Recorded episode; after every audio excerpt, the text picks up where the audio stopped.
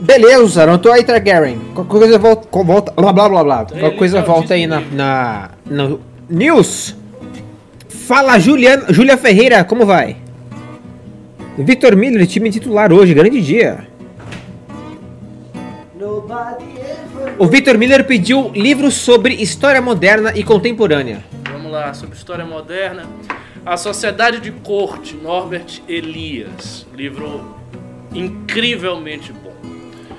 Ah, Você outro alguma coisa outro livro. Não, não, não, não. A Sociedade de Corte do Norbert Elias. Deixa eu ver outro bom história. Tempos Modernos, Paul Johnson. Bem bom também. Sobre o século XX. E um livro de um marxista dissidente, dos melhores que tem. É... Acho que é A Força da Tradição, Arno Mayer. Ou a- Não, não, não, minto. A Persistência da Tradição, Arno Mayer. Sobre a Primeira Guerra Mundial. Em que ele demonstra que a tese marxista clássica está completamente equivocada. E ele é um marxista. Inclusive dedicou o livro ao Herbert Marcuse. Aquele songwriter dos Beatles. É um deles, né? Não, Marcuse não é um do. não é um tocava É. guitarra dos Beatles? É, com certeza, né? Marcuse, Adorno, Horkheimer. O, o Habermas é baterista. Você não ligou no canal errado. Hoje é de. Ô Renan, Hã? Oi? você tem que usar alguma fantasia, hoje é Halloween. Ah, já é Halloween? Tá. É. Isso aqui é o fim restou. Você vai fantasiar de terraplanista aí. Eu tô, eu tô fantasiado de Eduardo Bolsonaro. Renan, fala aí. Oi, eu tô fantasiado de Eduardo Bolsonaro, um garoto que tem muito pé no chão, muito preparado. Desliga seu áudio aí, cara. Oi, po- pode ir. Eu tô brincando É, aqui. Eduardo Bolsonaro, Aqui que nem começou um o news, né? Cuidado porque pode vir a galera recortar. Então tá, tá com o áudio baixo. Isso aqui não foi com o Eduardo Bolsonaro, não bosta. Pode falar. Eu, você acha que é ruim? Nossa, tá, tá, tá com o áudio ligado. Tá de boa, eu acho que depois de hoje tá mais fácil, cada vez mais fácil. Dá pra falar? Isso, dá, Dá pra falar que assim, tipo, ele é, ele é um playboy julgamento. inconsequente mimado? É, pois é. Eu tenho uma tese. Como sai radical, Renan? Eu tenho uma tese. A minha tese é que o Bolsonaro ele vai quer falar tanta merda e fazer tanta merda pra gente virar e falar, pelo amor de Deus, Senado, bota esse cara na embaixada nos Estados Unidos, que ele tá queimando muito. É uma boa. É uma boa tese. Tem, tem um perfil no Twitter muito bom chamado Fried Hart. Que ele defende isso, ele defende. Quem dá baixada pra um, dá baixada pra todo mundo! Tira os caras daqui logo, pelo amor de Deus! Ó, Manda embora! Vai sair um roteiro sobre isso que eu fiz hoje. E tá assim. Eu tava com raiva no momento que eu escrevi, então tá bem direto, bem.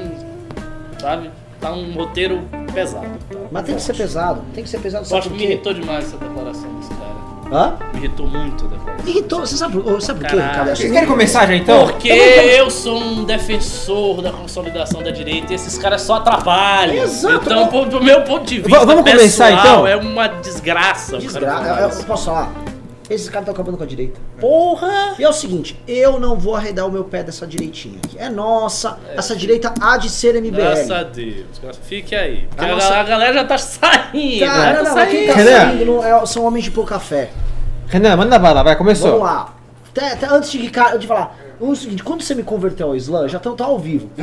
Aí eu vou entrar pra valer, entendeu? Pronto. Mas aí, entrar, é igual aí meu- vai ser igual conservadorismo eu tô com, ah, igual eu tô com o meu MBLinho, com a minha MBL na direita. Eu tô. Não sou homem de. Vou, eu tô apostando a longo prazo nessa direitinha aí. Só que com esses bostas não dá. Boa noite! Desculpa!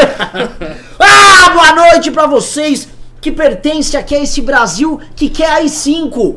Que quer Eduardo Bolsonaro, aquele cara capaz, aquele cara que o Olavo falou: Olha só, meu querido, você é, é- você é o nosso soldado que vai lutar e fazer a Revolução Brasileira. Aí ele acreditou. Ele que era um playboy surfista que não tinha porra nenhuma pra fazer. Ele que quando começou sua faculdade ganhou um estágio remunerado com os valores de hoje a mais de 10 mil reais por mês. Obviamente, na liderança do PTB, um partido patriota, cristão e de direita, não é? Ele, Eduardo Bolsonaro, o, o primeiro playboy da república, o menino de ouro da presidência, o garoto cujo- cujas núpcias foram muito falar, provavelmente bancadas pelo PSL. É o Écio Neves. Eduardo Bolsonaro é o Écio Neves. Ah, eu que vou isso, fa- isso aí é assim, Ele é isso é Aécio- sacanagem com o Aécio Neves. Ele precisa comer muito feijão com arroz pra ser o Aécio Neves. É, muito bem colocado. Olha, olha, os dois foram muito bem Tucano. colocados. É. Né? Então, boa noite a todos que estão aí. Vai ser uma, uma pauta aqui. Eu nem abri a pauta. Porque a gente vai começar falando de AI5 e a gente vai ver no que vai dar essa bagaça. Tá? Eu tô, assim, foi de cair o cu da bunda a declaração do Eduardo, porque não foi um ato falho. Não, Quem ele fa- assistiu, E assim, ele falou isso no contexto de uma entrevista de uma mulher que é praticamente Minion agora, que é a Leda Nagli. Ou seja, uma entrevista ali, fácil, não, era, nem- não tinha pressão Sim. nenhuma. Ele quis falar, falou mesmo. Mas isso, isso é da Leda Nagli. Ela tem essa coisa de deixar a pessoa à vontade pra pessoa justamente falar tudo que ela quer falar. É, mas assim, eu, eu digo o seguinte, se ele tivesse num contexto de pressão, ele poderia dizer, ah, eu me irritei, eu dei uma resposta é, raivosa, mas não foi o caso. não, não pois foi, é, não, foi. É, você não lembra da Leda Nagli com o Carluxo? Foi a mesma coisa também. Mesma É. Leda Nagli é uma grande entrevistadora, eu dei entrevista lá, é, ela te deixa em casa mesmo, você vai soltando, você vai soltando, ele soltou, ele soltou o papai que havia nele ali, né? Soltou ali, e assim, ele, ele- o contexto que ele tava colocando, que muita gente assim, deve ser foda ser Minion. Até o, Edu, o Ar- o Arthur postou no Twitter, olha, imagina você um Minion lá, um Vaporwave, e você fala, mano, o que, que vai ser a passada de pano que eu vou dar? Deixa eu tentar desenhar um plano aqui. Eu discordo, ele tá falando, é isso aí, dentadura! Chegou a dentadura, Ah, mas, mas mais ou menos, eles estão meio. Não Você acha que eles estão mal? Tá Foi, doendo? foi forte. Foi forte, foi forte, porque assim, o Bolsonaro já recuou. né? É. O mito, o Sim. opressor, o, o, de acordo com por exemplo, o roludo, recuou o pai e recuou o filho. Recuaram tudo, assim, pagaram mico. Tava lá, estão tomando carcada do Maia. Maia tá tipo a, professora Helena no carrossel, dando bronca no Cirilo. Tá mal, com, ah, isso aqui se comportamento tá errado. Pa- pagou mico. Pagou mico, foi ridículo. Porque e, assim. e é, e é ruim que ele perde nas duas pontas, né? Porque aí quando ele volta atrás, ele perde aquele cara. Fala, é, tem que ter dentadura mesmo, tem que ter ditadura mesmo. Perde esse cara e Perde perde, tudo. e perde o cara quando, que é moderado quando ele fala de AI-5. Perde total. Então eu vou botar o contexto aqui, né? O contexto é o seguinte: Eduardo Bolsonaro, na entrevista, ele falou que caso houvesse um clima meio chileno aqui no Brasil, manifestações e tal, ele não ia permitir que a, a lei e a ordem sejam brecadas. Né? Uma das coisas que ele poderia fazer, ele levantou, e foi a primeira que levantou, foi: nós podemos trazer de novo o AI-5 pro Brasil. Como se você tirasse assim, pô, eu sou o Bolsonaro, vou ter aqui minhas opções, porque posso fazer, posso botar a polícia, posso botar o exército na rua, né? Posso pedir a lei de segurança nacional. São todas as opções que estão disponíveis para Não, eu vou instaurar um ato institucional criminoso que rompe com a nossa Constituição e que dá poderes absolutos ao presidente fazer e dispor sobre pessoas, porque ele acaba com de leis, direitos e garantias fundamentais dos indivíduos, sobre os poderes estabelecidos. Você pode mexer com a Constituição, você pode mexer com o Congresso, você pode mexer com o Supremo, você pode intervir nos governadores, nos estados, municípios, ou seja, você faz o que você quiser, inclusive torturar. E é tão ilustrativo e, e demonstrando que ele é burro, que o Eduardo Bolsonaro é um burro, um bosta, que é o que ele é. Aqui hoje a gente vai falar pra ter corte, pode cortar. Ah, Qualquer coisa vocês me censuram novamente. Ele é um burro, ele é um bosta, é um moleque. Não, mongol. Fala. Mongol, ele é um pai, mongol, Eduardo Bolsonaro é um mongol. Que ele vai lá e logo depois ele, pra, pra tentar reforçar, né, não, vou manter meu acerto aqui, ele publica um vídeo do Ustra, do pai dele defendendo o Ustra. Aí 5 mais Ustra, meu irmão, é tortura. E, e- e ele É tão- bizarro. E ele é tão xarope, tão contraditório que assim, tá rolando essa CPMI. O tempo todo eles estão falando, fazendo um discurso defendendo a liberdade de expressão. e uma das coisas que o AI-5 tira é o direito de livre Pois expressão. é, pois é, É, ele instaura, instaurava censura prévia. sim. Então, assim, tipo, porra. Não, ele não tem, assim, ali é super contraditório. Então eu vou jogar a bola pro Ricardo, a gente vai começar com a primeira grande análise da noite, tá? Você precisa explicar pra galera que tá vendo aqui, Ricardo, o que que pensa, o que que é o Olavo de Carvalho, o que que essas brincadeiras, esses flertes com, com autoritarismo que eles fazem, qual o objetivo disso, qual o plano que o Olavo de Carvalho tem, e por que Eduardo Bolsonaro e não o pai fala mais vezes esse tipo de besteira? Por favor. Então vamos, vamos lá, vamos por partes. É, essa declaração que foi dada pelo Eduardo Bolsonaro não é nenhuma grande novidade e é exatamente com esses termos que eu começo o ficheiro que vocês vão assistir em breve. Não é uma novidade porque a gente já vem vendo essas declarações lá atrás. Desde a época do impeachment, a gente sabe que já tinha um grupo que eram os intervencionistas. E esses intervencionistas estavam em tudo quanto é ato. Então a gente fazia os atos, estavam lá os intervencionistas, conclamando intervenção militar, o exército na rua e tal. E havia um flerte da, dos Olavetes com esses intervencionistas. O Olavo várias vezes falou no seu Facebook, vocês podem procurar isso no Google, porque é público, dá para achar, que o exército deveria fazer alguma coisa, que era um absurdo o exército não estar fazendo nada. O que, que o exército pode fazer numa situação de ordem democrática? Só tem uma coisa que o exército pode fazer: romper a ordem democrática. Porque se você tem uma situação de paz social, de ordem social, como a gente tinha na época do impeachment, né, o, o problema do impeachment era uma governante com problemas jurídicos que cabiam impeachment impopular e sem força congressual. Mas não havia um problema de desordem pública. Isso não existiu na época de Dilma Rousseff. Então, assim, a única coisa que o exército poderia fazer é romper a ordem democrática. E já os olavetes ficavam falando isso o tempo todo. Aí depois o Olavo veio com a sua famosa tese descabida da intervenção popular, forçando essa tese em cima dos movimentos. Ah, os movimentos têm que organizar a intervenção popular. Ah, os movimentos têm que organizar a intervenção popular. E dando como exemplo o livro do Gene Sharp, que ninguém na direita leu, praticamente, Só nem entre os olavetes. Eu li, Mas o sabia? Ayan leu. From Democracy. Ah, o Ayan, o Ayan lê tudo. O Ayan é um caso excepcional. Mas praticamente ninguém leu esse livro na direita e nenhum grupo, do, nenhum grupo Olavete se predispôs a fazer nada comparável à intervenção popular. Mas ele ficava insistindo nisso aí.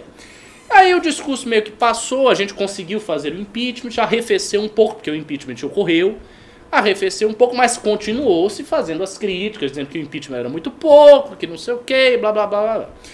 Vai passando tempo, aí Bolsonaro ganha as eleições. Ou seja, o presidente Bolsonaro subscreveu a ordem institucional democrática do Brasil, porque ele se predispôs a participar das eleições, se predispôs a disputá-las e ganhou. Então, se ele fez isso, obviamente ele está subscrevendo a ordem democrática, porque você não vai participar das eleições se você não acredita em eleição. Você não vai disputar democraticamente a cadeira de presidente se você não acredita na democracia, ou não é. E aí ele ganhou, e aí logo depois começaram a, a aparecer vários fatos e dificuldades da presidência. Dificuldades, muitas das quais que já eram previsíveis. O Bolsonaro já sabia, e todo mundo sabia, que ele teria forte oposição da mídia. Ele já sabia que as pessoas que se opõem a eles iriam se opor. O que ele conseguiu fazer, que assim não estava tão claro, foi destruir a direita e fazer com que boa parte da direita também se opusesse a ele. E aí, nesse processo, o Olavo falou que eh, o Bolsonaro devia se aliar com o exército e o povo. Falou depois no Facebook também que Bolsonaro deveria se, ali- se aliar com o exército e o povo para destruir os poderes intermediários. Quais poderes intermediários? Só podem ser os outros poderes. Não, Então, assim, se o executivo vai se aliar com o povo e o exército para destruir poderes intermediários, os poderes intermediários só pode ser o Congresso e o Judiciário. Não tem outro poder intermediário. Que nem é intermediário, porque está no mesmo plano, mas foi isso que ele falou. Ele declarou isso explicitamente. Aí, mais recentemente, o Alan dos Santos, youtuber do Terça Livre, que vocês conhecem, deu uma declaração infeliz dizendo que o AI-5 seria clamado pela população brasileira.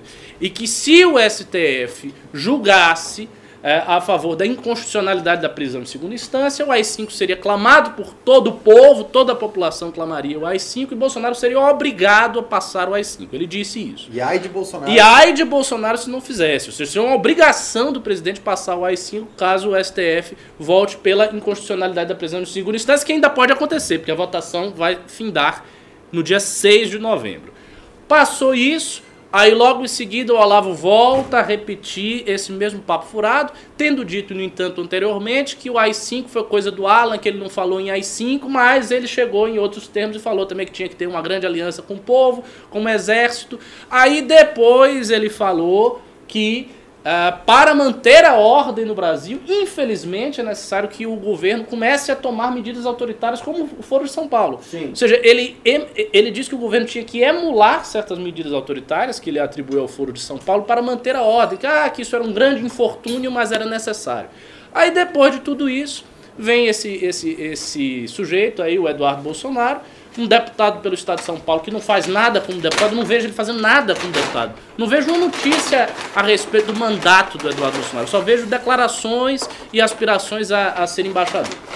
E aí ele fala isso. Então o que, que nós temos? Nós temos uma declaração isolada de um cara que acordou de ovo virado e falou uma besteira? Não. A gente tem uma declaração que vem na esteira de várias declarações neste mesmo sentido e que apontam para um único horizonte possível. Existe uma índole golpista no governo Bolsonaro. Ponto final. As pessoas têm que aceitar isso. Eu acho, inclusive, que seria bom para todo mundo se isso fosse dito mais claramente ainda. Se ele chegasse, não, a gente realmente quer dar um golpe mesmo, a gente quer dar um golpe, se puder dar um golpe, infelizmente não gostamos da democracia, estamos aqui de mãos atadas com a democracia, se a gente puder, a gente dá um golpe. Porque pelo menos teria sinceridade, dizer logo o que quer. Porque Isso é essa é uma declaração, essa é uma declaração que vem na esteira de várias declarações.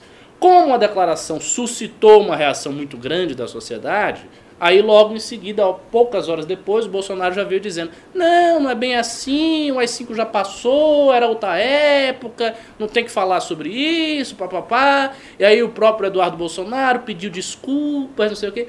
Mas isso aí também tem um elemento de truque.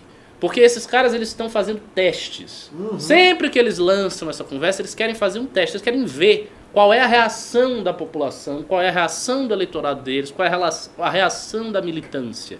Eles vão sentindo a temperatura para ver como é que a temperatura está quando eles falam esses absurdos.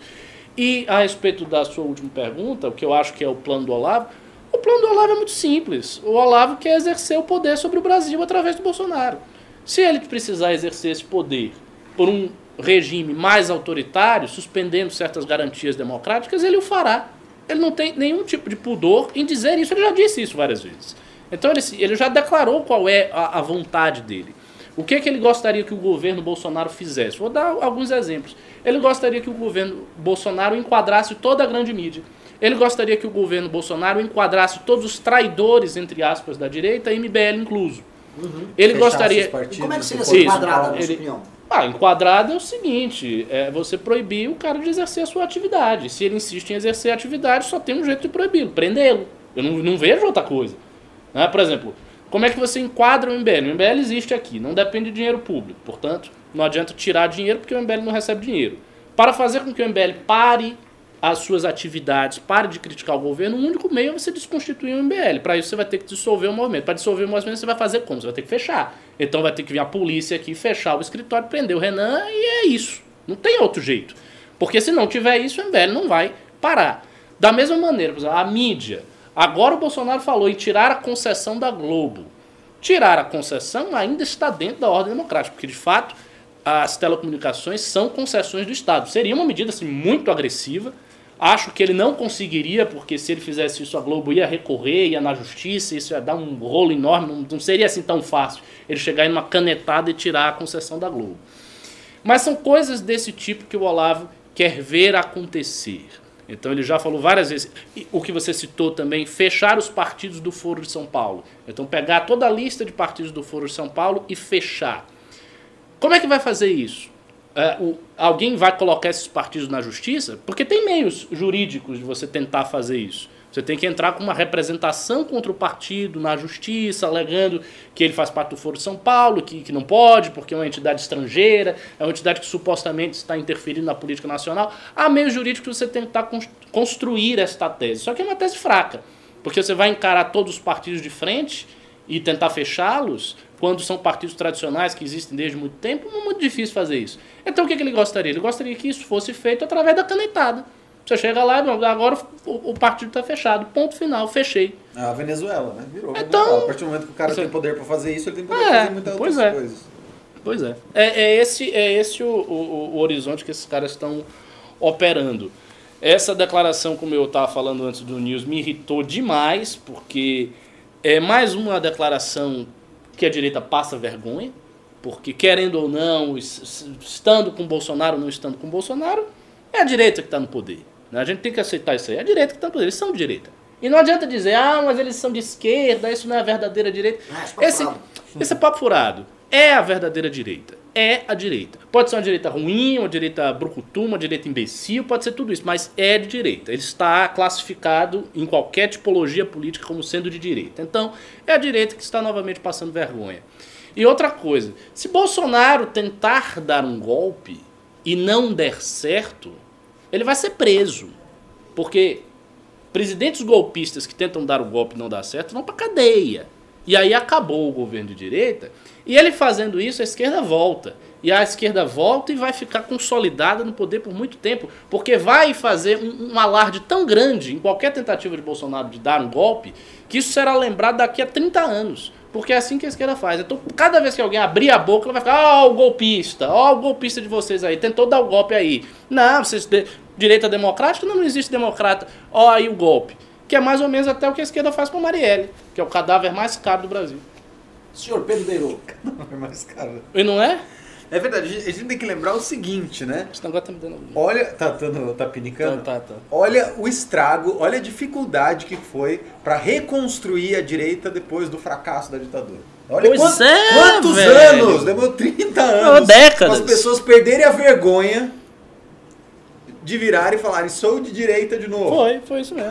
Um idiota desse, um imbecil e pegar e falar, putz, pra dar uma declaração dessa. É um, é um negócio tão surreal, é um negócio tão surreal. Mas o que eu acho mais louco de tudo isso é eles acharem que eles têm competência pra dar um golpe.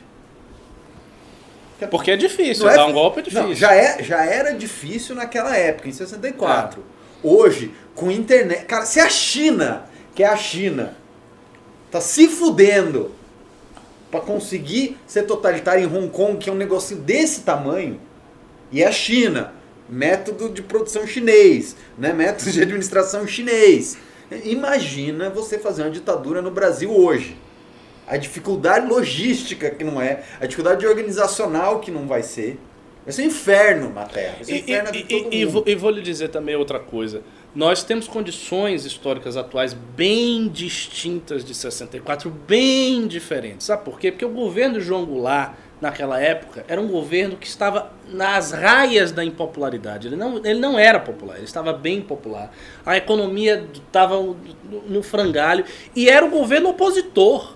Então o golpe foi dado contra um governo que estava. Sim. E quando o golpe foi dado, houve sim apoio. Houve apoio da OAB, houve apoio do Estado de São Paulo, houve, apo- houve apoio da, digamos assim, da elite brasileira, Empresariado todo. do empresariado e tal. Depois, quando a ditadura se consolidou, esse apoio foi se esvaziando. Só que no primeiro momento houve. Se o Bolsonaro resolvesse fazer qualquer coisa nesse sentido, ele não teria apoio de ninguém. Ele só ia ter apoio da militância dele. E nem ia ter apoio da população, porque metade da população votou no Haddad. Então met- metade da população, de cara, já estaria contra o golpe. Fora as pessoas que votaram em Bolsonaro que também não iriam apoiar. Pois é. É, eu tava pensando nisso aí, nessa hipótese do golpe deles, que é uma, é uma hipótese muito estúpida, mas entendendo a cabeça do Olavo e do próprio Eduardo, eles trabalham com algumas presunções muito presunçosas. A primeira é. a primeira é que eles, eles acham que realmente o povo tá com eles. Eles têm essa presunção porque se eles tiram esse povo da conta, eles não têm nada. Eles É. têm só a formalidade do cargo, né, a caneta na mão, em bom português. Porque, um, a elite do exército não tá com eles. Isso tá claro. Dois, O Olavo fez questão de. Se tinha, algum, se tinha alguma elite com Sim. o Olavo, ele fez questão, Questão. de mandar embora, porque ele espinafrou todos. porque o Olavo também trabalhava com a premissa de que ah, o povo estava andando com placas na rua, o Olavo tem razão. O Olavo acredita em tudo que for laudatório a ele. Se você inventar, o Olavo vê um milhão de pessoas com a sua camiseta, ele, ora porra, nada Óbvio. mais justo. Vende 500 milhões de livros, porra. Ora porra. Ele, ele, ele, ele é presunçoso, ele, ele, ele viaja, ele é muito vaidoso. E aí ele faz, a- eles, eles vivem naquele círculo deles, é igual o círculo interno do Hitler. Os caras acreditavam, ó, meu, pega, como é que chama essa cidade do Sol Negro, né? Cê- Vamos ficar vendo aqui, tem um, tem um submarino inglês aqui no Mar do Norte, é só a gente mexer uns sininhos, vai aparecer, aquela coisa esotérica. Eles vieram um círculo ali onde eles acreditam nas próprias coisas, e é uma das crenças, é a crença fundamental, que é a crença que valida toda essa brincadeira, é a de que o Bolsonaro é a representação do povo, o povo é o Jair Bolsonaro, e o povo vai fazer o que o Bolsonaro mandar. Então eles não precisam do exército, porque o povo tá com eles. É a Revolução Popular do É, Olavo, né? E o que eles acham é o seguinte: o povo vai motivar o exército, os bons homens que ainda existem no exército, a tomarem uma atitude que é a tese que o Olavo queria tomar desde a época do impeachment, que é o que o Ricardo está descrevendo aqui. O que o Olavo defende era saiam às ruas e, e obriguem estes vagabundos de pijama, esse exército de pijama, esses generais vagabundos, a tomarem uma iniciativa e darem um- uma, não ele falava, uma intervenção militar, de acordo com o, o preâmbulo da Constituição, todo o poder urbano do povo. A sua imitação do Olavo parece uma mistura de Olavo com Luciano Hang, tá? É? Obrigado! Obrigado, eu sou o Capitão Brasil! Não sei se. Aqui é uma merda, né? Pode falar também ou não pode? Pode, pode. Pode falar? É. Eu- eu- assim, Que foi, que foi pedir intervenção militar no nosso congresso do ano passado. Sim, isso, isso, é- isso é um demente, cara. Isso é a prova o seguinte, cara, que assim, dinheiro realmente. Sabe aquele negócio do sistema de castas na Índia? Que os comerciantes ficam em terceiro? É pra ficar em terceiro. Dinheiro não tem nada a ver com nada, cara. O cara ganha dinheiro, é bom nisso aí. É, É. igual o outro é bom em fazer cerâmica, outro, outro faz muro. O cara é bom lá na vender aqueles trecos dele lá, porque o cara é um completo demente. Ah, que legal! Amo o Brasil! Toma no cu, mano, parece um idiota. Amo, amo o Brasil, mas deve imposto, né? Porque eu amo o Brasil! É, eu amo, amo dever pro Brasil. É, puta de um. Puta de um, de um- Patriota pra caralho. Mas o, o- onde eu quero chegar? O Eduardo, quando ele fala essas coisas, ele tá pressupondo que as pessoas irão às ruas em algum momento pedir a quebra da ordem constitucional. Que as e ele acha, e ele não está falando isso num momento perdido. Ele acha que com a prisão em segunda instância, ele terá o gatilho revolucionário que fará as pessoas tomarem essa atitude. E é muito engraçado que quando vem pra rua, tentou armar uma manifestação Agora, às vésperas do- da votação da prisão em segunda instância, do dia 3, que a gente até discordava da data.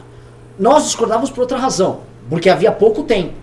Eles não, eles não queriam fazer isso do Supremo, porque eles mesmos não podem arrumar briga com o Supremo. Senão Flavinho e, e Jairzinho, Mitinho, vão, vão pro pauzinho. Agora, eles, eles querem fazer manifestação. Eles gastaram muito dinheiro esse ano montando movimentos de mentira, que é pra ter controle de rua. E o que eu tô imaginando que eles querem é o seguinte: eles querem que o Lula saia, então logo o Lula sai, o Lula faça aquele barulho dele, as pessoas vejam, fiquem irritadas, Lula organize suas manifestações que ele já prometeu organizar, e aí sim as pessoas vão sair às ruas para confrontar o Lula, desordem, bagunça, e aí eu vou ter que, vou ter que resolver essa questão aí da ordem, né? Então eu acho que o cenário desenhado para eles perfeito é isso. O, pro- o plano golpista desses vagabundos conta com o Lula. Repetindo, o plano golpista desse moleque de bosta conta com o Lula. E é isso que os caras estão querendo fazer. Sonho deles é soltar o Lula. Por isso que eles não querem nada. E- Eles querem assim, foda-se a prisão em segunda instância, foda-se se isso afeta outros, outros processos Lava Jato, foda-se se isso aí tá afetando a ordem, a lei e a ordem no Brasil. Eles querem Lula solto pra fazer bagunça. Tô errado? Não, tá Eu- absolutamente eu, eu penso certo. uma coisa. Se a tese deles é essa tese de AI-5 e necessariamente passa pelo exército, e o pessoal do exército tem muito ressentimento com o Olavo e uma grande parte acha que o Bolsonaro é incompetente, não é meio arriscado, tipo assim, ele tomar um golpe do próprio Mourão e falar, tá, agora que eu dei o golpe, filhão, vaza, não preciso mais de você. Porque, porque assim, se é pra dar um É um risco, golpe, é risco, claro. se é pra dar um golpe, por que, que o Mourão vai depender do Bolsonaro? Pra quê? Ele já deu o golpe. O, o- Ele eu- vai, ele, o, o Mourão e os, e os coronéis do exército, generais do exército, desculpa, vão dar um golpe pra concentrar poder no Bolsonaro? É, ainda mais Que- sendo o que- Mourão, que não é um cara que está nem um pouco afim de dividir o poder. Porque ele gosta E da paçoca e feliz com o presidencial. Bolsonaro, né? né? Lógico. Então, assim, é, é- é arriscado também nessa É outra arriscado, ponta. é. Se os caras podem conseguir o Mourão virar e falar assim, Bolsonaro, deu golpe, vai, vai pra casa. Vai pros Estados Unidos, vai fazer outra coisa. É que eu acho, honestamente, que eles não contam com o Mourão e com nenhum deles ali. Acho não, eu tenho certeza. O que eles contam é o que, que a gente tem do baixo, do baixo clero do, do exército brasileiro e do baixo oficialato. Tanto que eles obtiveram uma derrota terrível essa semana. Foi. Essa aqui é uma das maiores derrotas, a gente comentou no MBL News. A, o fato do baixo oficialato que estava procurando uma mata, que ia mamar, mais 130 bilhões ia É. dar de gastos ali na Previdência. É, ali a mamação deles estava pronta, eles se ferraram. É ordem do Guedes. chorando. Sim, Foi. e as mulheres chamam dele de traidor. Deram, essa turma deu uma entrevista hoje pra Folha falando o seguinte: o Bolsonaro nos abandonou e quem esteve conosco foi o PSOL e o PT. Hum, é o cabo da Ciolo aí. É, o PSOL e o PT. Por quê? Porque o exército brasileiro não tem uma guerra pra enfrentar, é corporativista. É uma carreirinha pra você dar uma mamadinha. Ouvir do Ipiranga. É isso. Escroto. Sem ilusões. Não, porque a galera vem aqui com assim, instituição mais respeitada Selva, do Brasil. selva. Exército. Oh, ouvir. Ah, para! Ó, para, ô!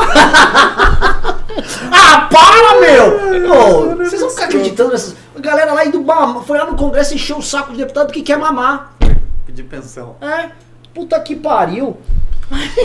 Aí o Bolsonaro perdeu isso aí. Foi. Ah, não, assim, perdeu, mas isso também é circunstancial, porque a partir do momento que você tenta montar um golpe, a primeira coisa a fazer é novas promessas. Você faz as novas promessas. Você diz, olha, eu fui pressionado, não deu jeito, mas se a gente der um golpe aqui, vai ter dinheiro sobrando pra gente. Aí você cria um discurso de novas promessas, mas de fato foi uma derrota para ele. Tanto foi uma derrota que, eh, não sei se foi ele, o governo saiu e deu, fez um pedido de desculpas, tentou remediar essa situação, dizendo que na verdade haveria equiparação tanto entre os caras de baixa patente quanto de alta patente, para não sentir que a baixa patente foi prejudicada e a alta patente foi beneficiada. Então houve esse esforço. O que você falou da manifestação tem, tem um outro detalhe. É, eles não querem fazer nenhuma manifestação que tenha como pauta uma saída democrática Sim. para a situação de crise. Porque veja, a manifestação, o foco é desconstituir a inconstitucionalidade da, prisão em segunda instância, alterando o texto constitucional. Esta pauta, ela é uma pauta viável. Ela é viável e é democrática. Se você faz uma manifestação grande com esta pauta, a pauta começa a circular.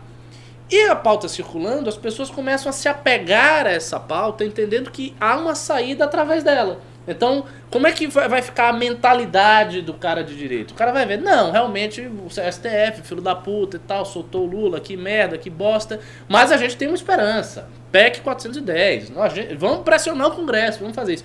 Este movimento de energia não é do interesse do governo. Então é do interesse que as pessoas não enxerguem nenhum tipo de saída possível, e daí a única saída para a situação seria a ruptura institucional.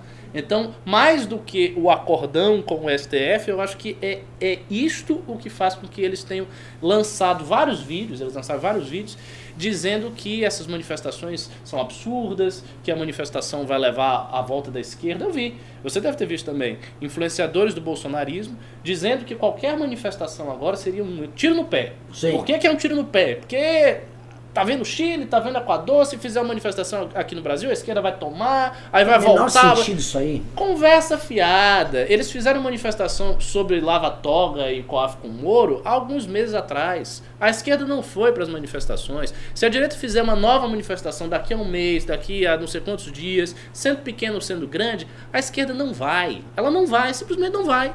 A esquerda vai fazer. Se a esquerda for fazer alguma coisa na rua, ela vai fazer. Ela vai fazer a manifestação desde o início. Ela vai puxar a manifestação. Não é que ela vai entrar numa manifestação que a direita fez. Então essa possibilidade não existe. Como uma possibilidade obviamente inexistente foi aventada, isso só pode ser aventado porque eles não querem manifestação, eles não querem que a pauta seja uma saída para as pessoas. Então você tem que ficar sempre na situação de ah, meu Deus, não tem jeito e tal. Eu acho que se o STF votar é, a favor da inconstitucionalidade da prisão e tiver a saída dessas figuras todas, inclusive do Lula, e o Lula começar a circular pelo país, eu acho que o discurso golpista é, vai, vai ser sim, fortalecido.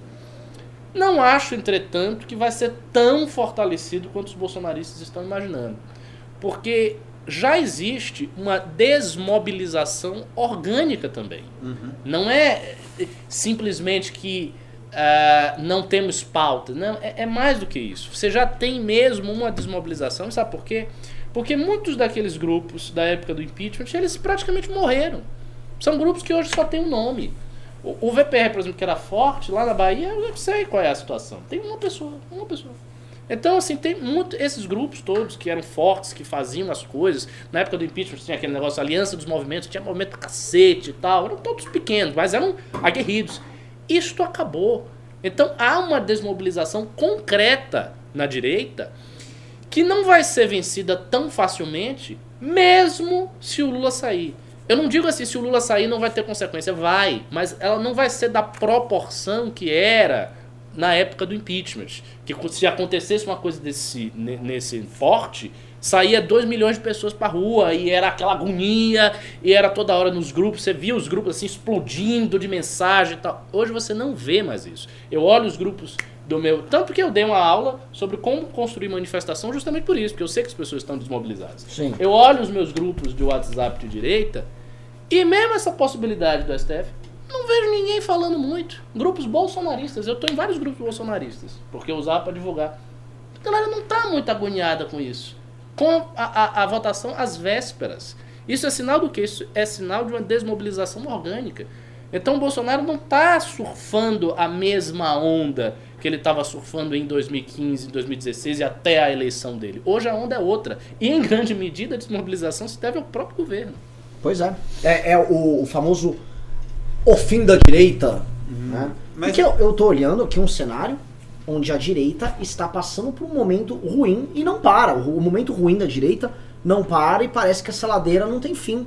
Eu Isso- avisei. Essa ladeira não chega no fim do. No fim, eu tô, tô descendo, a ladeirinha tá indo, as pessoas estão. A direita tá na banguela, né? Cara, banguela. Vocês sabem que a direita tá? A direita tá igual o caminhoneiro que ela tanto gosta, botou na manguela, banguela e no Imigrantes e foi.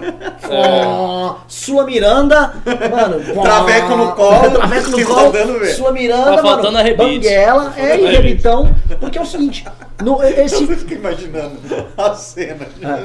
Tocando a música. Ah, Vem aqui, ó, gatão. Homem gostoso. É isso. E assim, puta situação de merda, puta situação vexatória pra direita. Assim, a é gente tem. isso que é o pior. Isso, É. isso, isso, isso que é o que dá mais raiva, isso que me deixa mais puto. Assim, que cara, o país tá voando. O Bolsonaro assumiu com uma puta popularidade. Tinha uma equipe técnica de ministro fodida. Dava pra ele ter feito base no Congresso. Dava. O Congresso novo que entrou, assim, ele entrou com o maior partido, com o segundo maior partido, o PP era um pouquinho maior, mas assim, um espaço, o DEM queria conversar com ele, o PP queria conversar com ele, todo mundo queria conversar com ele. Dava pra ele ter aprovado a reforma da Previdência já no final da transição, junto com o Michel Temer. A gente sabia que dava, o governo Temer queria ter feito. Então, assim, dava pra ter feito tudo diferente, dava pra gente estar, tipo assim, muito tranquilo agora, com a economia bombando, sabe? Tranquilo, olhando pra frente, previsão de PIB aí crescendo 3%, crescendo, quem sabe, 4, 6% ano que vem. Mas, por causa dessa merda desse discurso olavista, que, ai, tem que acabar com os comunistas, não sei o quê. você quer acabar com os comunistas? Fica quieto.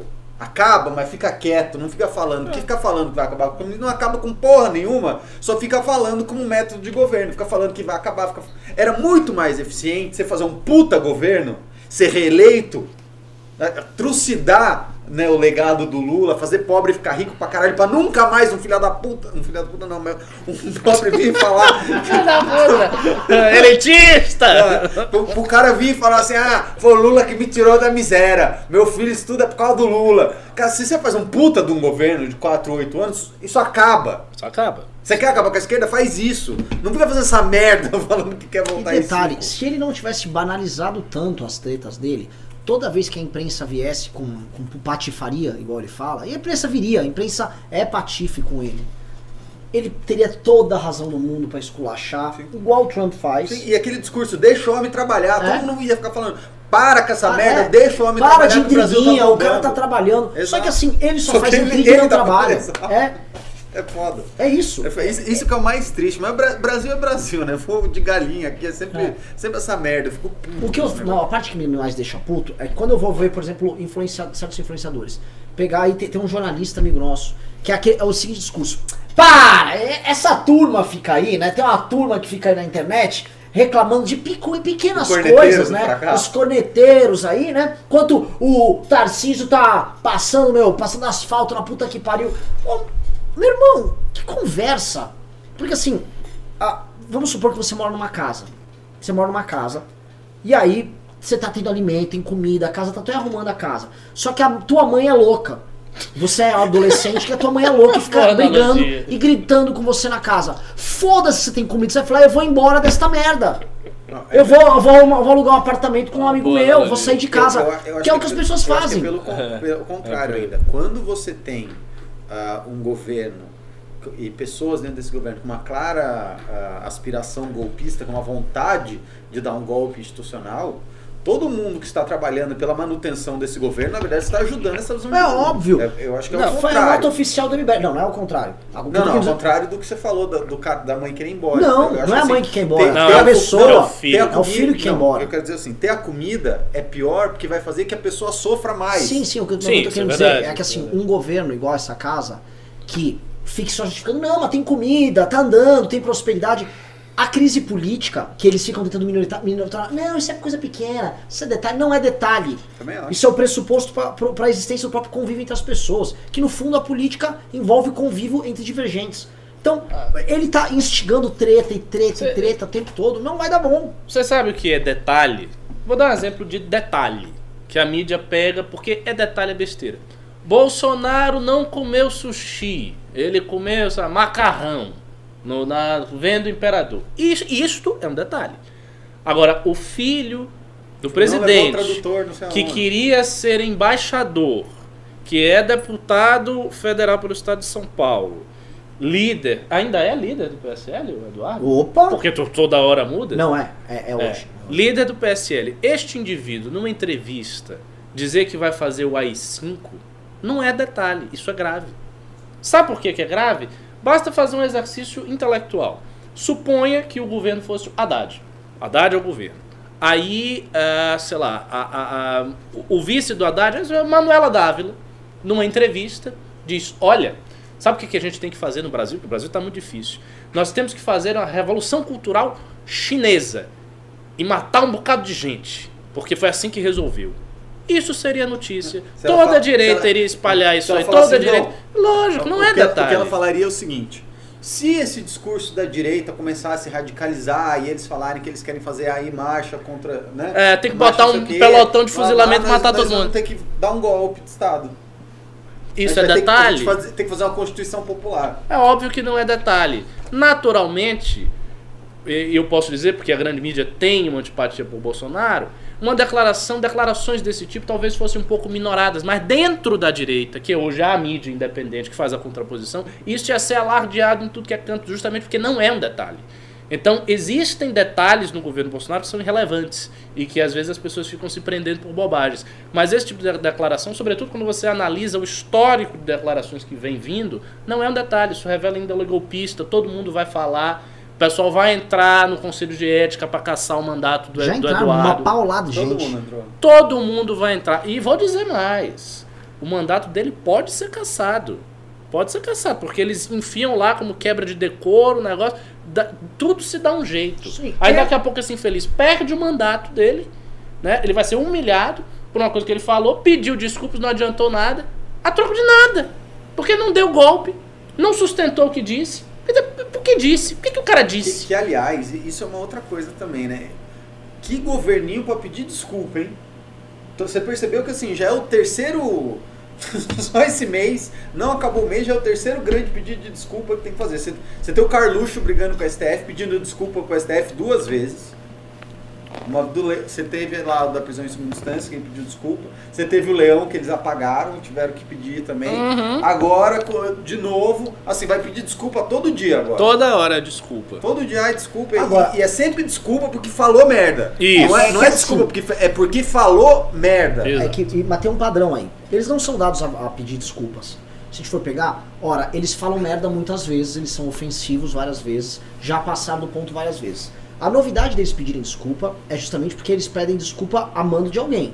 Quando dói no Supremo, né? Exatamente. Quando dói no Supremo. Aí sim. Ah, não, pede desculpa. É. Ô, baixa a bolinha aí. Como é que é aquela música? Vem aqui que agora eu tô É. mudando. Vem meu cachorrinho, a sua. É daquele aqui, não é, Kiss? É, Kelly Key. É. É o Por que, que eu saberia disso? Porque você é fã daquele aqui. Eu nada, você que é o funkeiro aí. Ah, você fica é, botando aí Abaixa a bolinha, meu irmão. Ô, Bolsoninho, abaixa a bolinha aí. Tira a hieninha, tira o vídeo da hiena.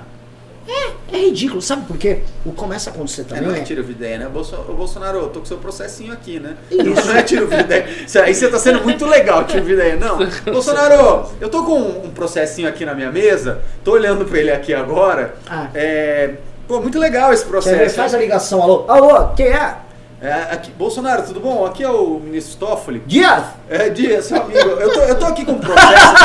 Eu tô- Conversa saudável, é, pô? É, eu tô aqui com um processo na minha mesa e tá muito pesado essa primeira página. Eu realmente tenho que fazer muito esforço pra abrir essa primeira página. Não, eu tô entendendo, é, pô. Fala aí. Mas pô. você botou, você botou um vídeo aí E eu não gostei muito. Então. É vídeo bom, brincadeira saudável. É, pô, é o, é Calias botou lá, pô. Ah, Eu, eu, acho, eu, acho que podia, eu acho que podia apagar ele, porque senão eu vou ter que, vou ter que abrir o processo.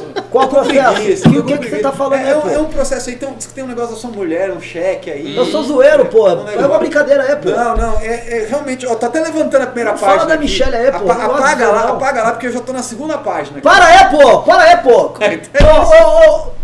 É, é, é. Carlos, para com essa merda! Tá me fudendo, vai fuder o Flávio, pô! Teu irmão, sangue do teu sangue! Vai foder o índio, né? Fudeu aí. É, vai fuder o índio e não vai me fuder, pô! Vai fuder teu primo aí, para de me fuder, pô! É, é isso, entendeu? Que, que merda. E aí, isso, isso é uma outra coisa também, que precisa, você precisa faturar no golpe, né? Porque as pessoas podem sair na rua contra o sistema e podem começar a achar que o Bolsonaro é parte do sistema também e pedir fora o Bolsonaro. Então, se for, se realmente tiver um negócio chileno, igual as pessoas falam, o Bolsonaro vai ser o primeiro. Não, Sim. ah, não, se tiver um negócio chileno, é, é uma manifestação pela esquerda. Isso, isso- isso é sem dúvida nenhuma. A direita não vai fazer nada como o Chile, porque o que há no Chile tem características específicas da esquerda chilena que está fazendo. Sim. A esquerda brasileira quer fazer isso aqui. Mas Pa- não tem- parte dela quer. caldo. Eu acho, inclusive, que a parte mais inteligente da esquerda não quer. A parte mais inteligente da esquerda, tipo um José Dirceu, o pessoal Sabe desse que nível, fortalece o Bolsonaro. não quer fazer manifestação de Chile nem de porra nenhuma. O que o José Disseu disse quando o Bolsonaro estava subindo na cadeira presidencial foi uma frase, um veredito profético. Aquela cadeira queima, queima aquela cadeira. Ô homem inteligente ali, hein? Ele disse isso. Ô homem inteligente. Ó, E assim, ele deu uma entrevista bem tranquilo. Mas foi o da Vila Madalena ou foi o outro, do ABC? ai, cara, vou te falar, os dois são de Vinhedo. Só fala um negócio, né? Foi originário. Não, o- os dois são da Vila Madalena também. Os dois são da Vila O Madalena? Dirceu morou lá. É, o Dirceu morou na Vila Madalena, Ah. estudou na PUC. Vou contar só um negocinho, só, só Lá vem. brincadeira saudável aí, pô. Na época que o Dirceu foi pego no mensalão, eu estudava na Sanfran. E aí o, o Dirceu assumiu que o sonho dele era estudar na USP, mas ele passou na PUC, não conseguiu passar na Sanfran, então sempre teve essa rixa. Quando a treta do mensalão pegou ali, tem a rua que fica PUC, não lembro agora o nome da rua, a gente foi, igual fizeram com a placa da Mariana, a gente mandou imprimir uma placa, a rua José Dirceu. Então tava tudo aquele bafafá, um monte de petista indo no teatro, Tuca, que é o teatro da PUC, a gente foi lá e colou José Dirceu, ficaram pistolaço. Eram brigas interuniversidade que tinha lá. Mas só falando, o José Dirceu é um baita estrategista. Sim. Né? Eles têm o José Dirceu lá, nós temos Carluxo e, e- Felipe Martins. e Felipe Martins. Difícil. Desleal, né? Desleal. É, o seguinte, continuando aqui essa treta, isso aqui é, faz parte de uma sequência aí, né? Mas eu vou emendar sobre o futuro da direita. Pessoal, vocês estão assistindo aqui? Estão Não tem a- pimba nenhuma, não, que eu não vi nada.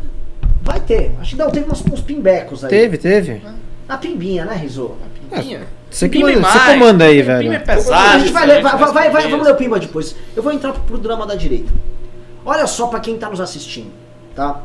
Direita no Brasil ressurge, deixando pra trás a aura de autoritarismo, né? O, o Pedro acho que não, não chegou a direitar na faculdade, mas o Ricardo vai lembrar disso. Era impossível em ambiente universitário você declarar de direita. Impossível. É década Coisa passada. de- Maluquice. Você é um louco. Insano. Assim, Aqui em dá- São Paulo provavelmente seria sinônimo de malufista. Imagino eu. Tinha um pouco de Maluf, tinha um pouco, mas tipo, assim, era tudo muito, era até folclórico você se declarar de direita. Sim, Era, tipo, sim. imagina, que loucura. Isso aí deve ser, ah, você não é tucano? Porque o máximo É. que nem permitido era, era ser tucano. Só de ser tucano A você já era privata- eles chamado, eram privatistas. Não era de nem até, eles chamavam de fascista mesmo. Não, tu, Tucano tucanato é fascista? por causa do governo do estado de São Ah, Paulo. não, é que eu, eu tava no Paraná, Sim. então lá, lá todo mundo era PSDB, era, era diferente. Não era, aqui era assim, tipo, meu, fascismo, a PM de São Paulo matando negro. Era esse papo. O que, que rolou? Foi permitido, a direita dando cotovelada, empurrando pro lado, cavou o próprio espaço, surgiu a direita. E ela, este ano, o ano que seria o ano da apoteose dela, onde ela ia apresentar suas ideias, ia trazer suas soluções, ela vem,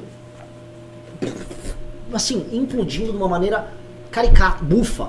É ridículo a forma que a direita vem pedindo. Vem implodindo assim, é frota, brigando com fulano, é o cara que quebra a placa da Marielle gravando conversa do outro. O negócio foi indo Vai nível. Traub com É o, é o Weintraub Tá tocando, to- tocando gaita, tocando asa branca na gaita, e depois jogando óculos e falando. é, como é que é? Out. Ei, Bizal. Ei, Bizal. Ridículo. Ri- ri- Assim, É tudo muito ridículo. A queda da direita vem sendo um, tipo, uma queda engraçada, não é uma queda trágica. Tipo É uma a queda engraçada. Uma queda ouvindo Wagner, sabe? Não. Cê, oh, sabe, as Valkyrias chegando, vamos perder a guerra de Eu gloriosa. tô ouvindo um remix de Arrocha do Wagner. É, é, é ridículo. A Assim, cara do... É uma queda bufa. Né? É uma queda tipo. Um, um- é uma queda dos trapalhões. É como você tentar fazer um filme dramático com os trapalhões. Esse é o, é o retrato da queda da direita. E aí a gente viu hoje, só pra gente ver, porque assim o drama não termina. O Partido Novo soltando um, um documento proibindo movimentos de renovação, qualquer movimento, na verdade, proibindo, de sair candidato lá. Na prática, eles soltaram agora uma nota meio tentando passando pano, mas a nota já é bem nesta linha. Partido Novo vai ter poder discricionário para ver, "Ih, esse cara tem envolvimento com o MBL, chuta fora.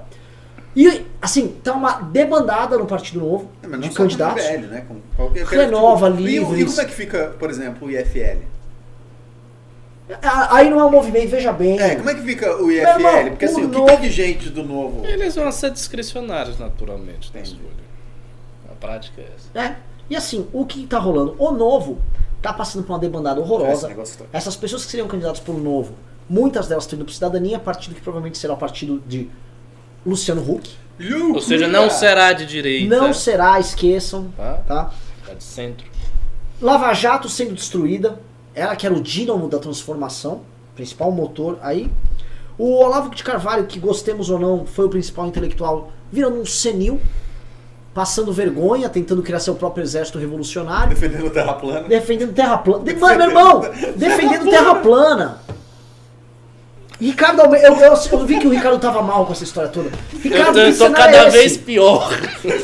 Que Eu tô- cenário eu é esse? Estou mal, sim. Há muito tempo que eu estou mal com isso. Porque assim, ó, eu não, sem querer falar nada, aos trancos e barrancos, nosso MBLzinho aqui tá indo. Graças a Deus. Mantendo a coerência tal.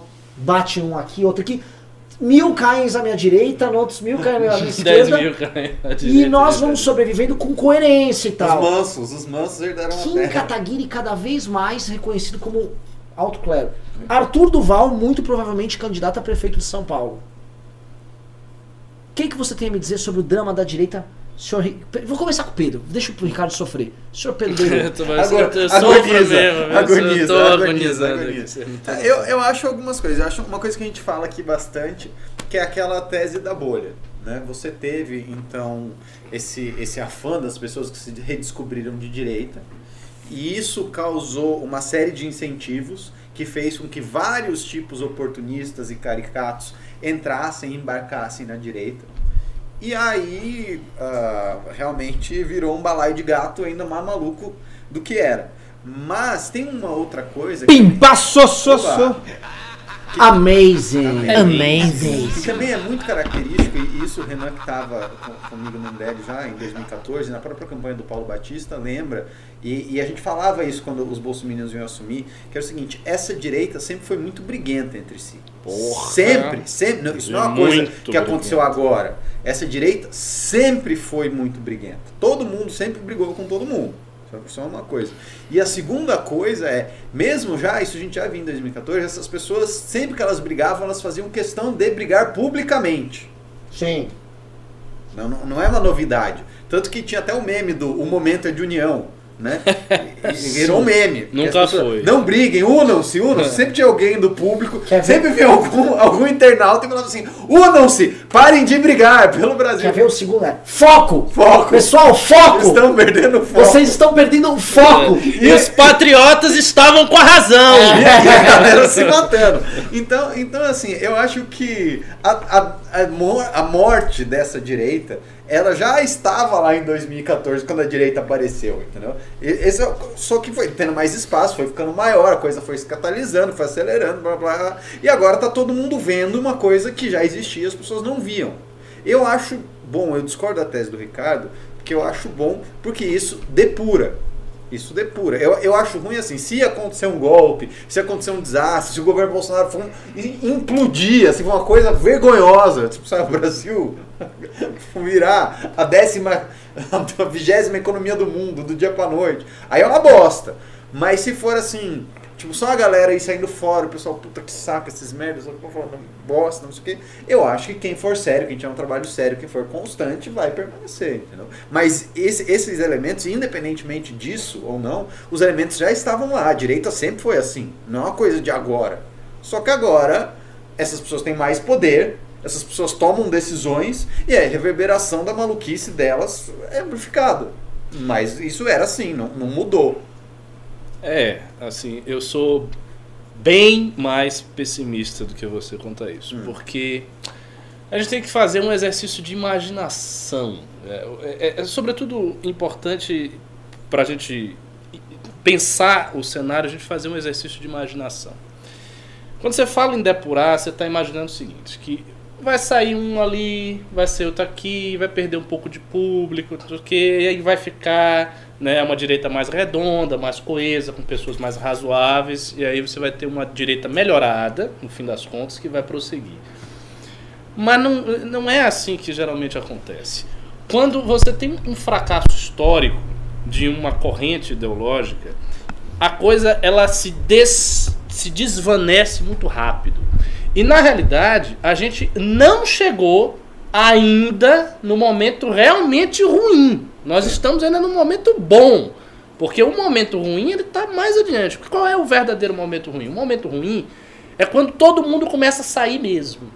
E quando o próprio público começa a sair. Porque hoje é difícil. Vocês que estão nos assistindo, se eu for fazer uma pergunta, quem daqui a quatro anos vai ser de centro ou de esquerda? Todos vocês vão dizer, não, jamais, eu sou direita até o fim, eu seguro a bandeira, eu sou fiel. Tá...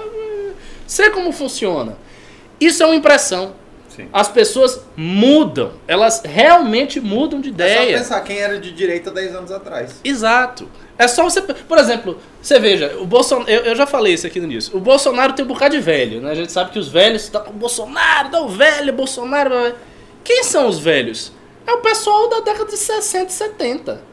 Que foram duas, as duas décadas mais revolucionárias e de contracultura Sim. do século XX. Eram as mesmas pessoas, não é que eram outras pessoas, não, eram as mesmas. Minha- Eu, eu, eu dei um exemplo, minha tia foi quase hippie.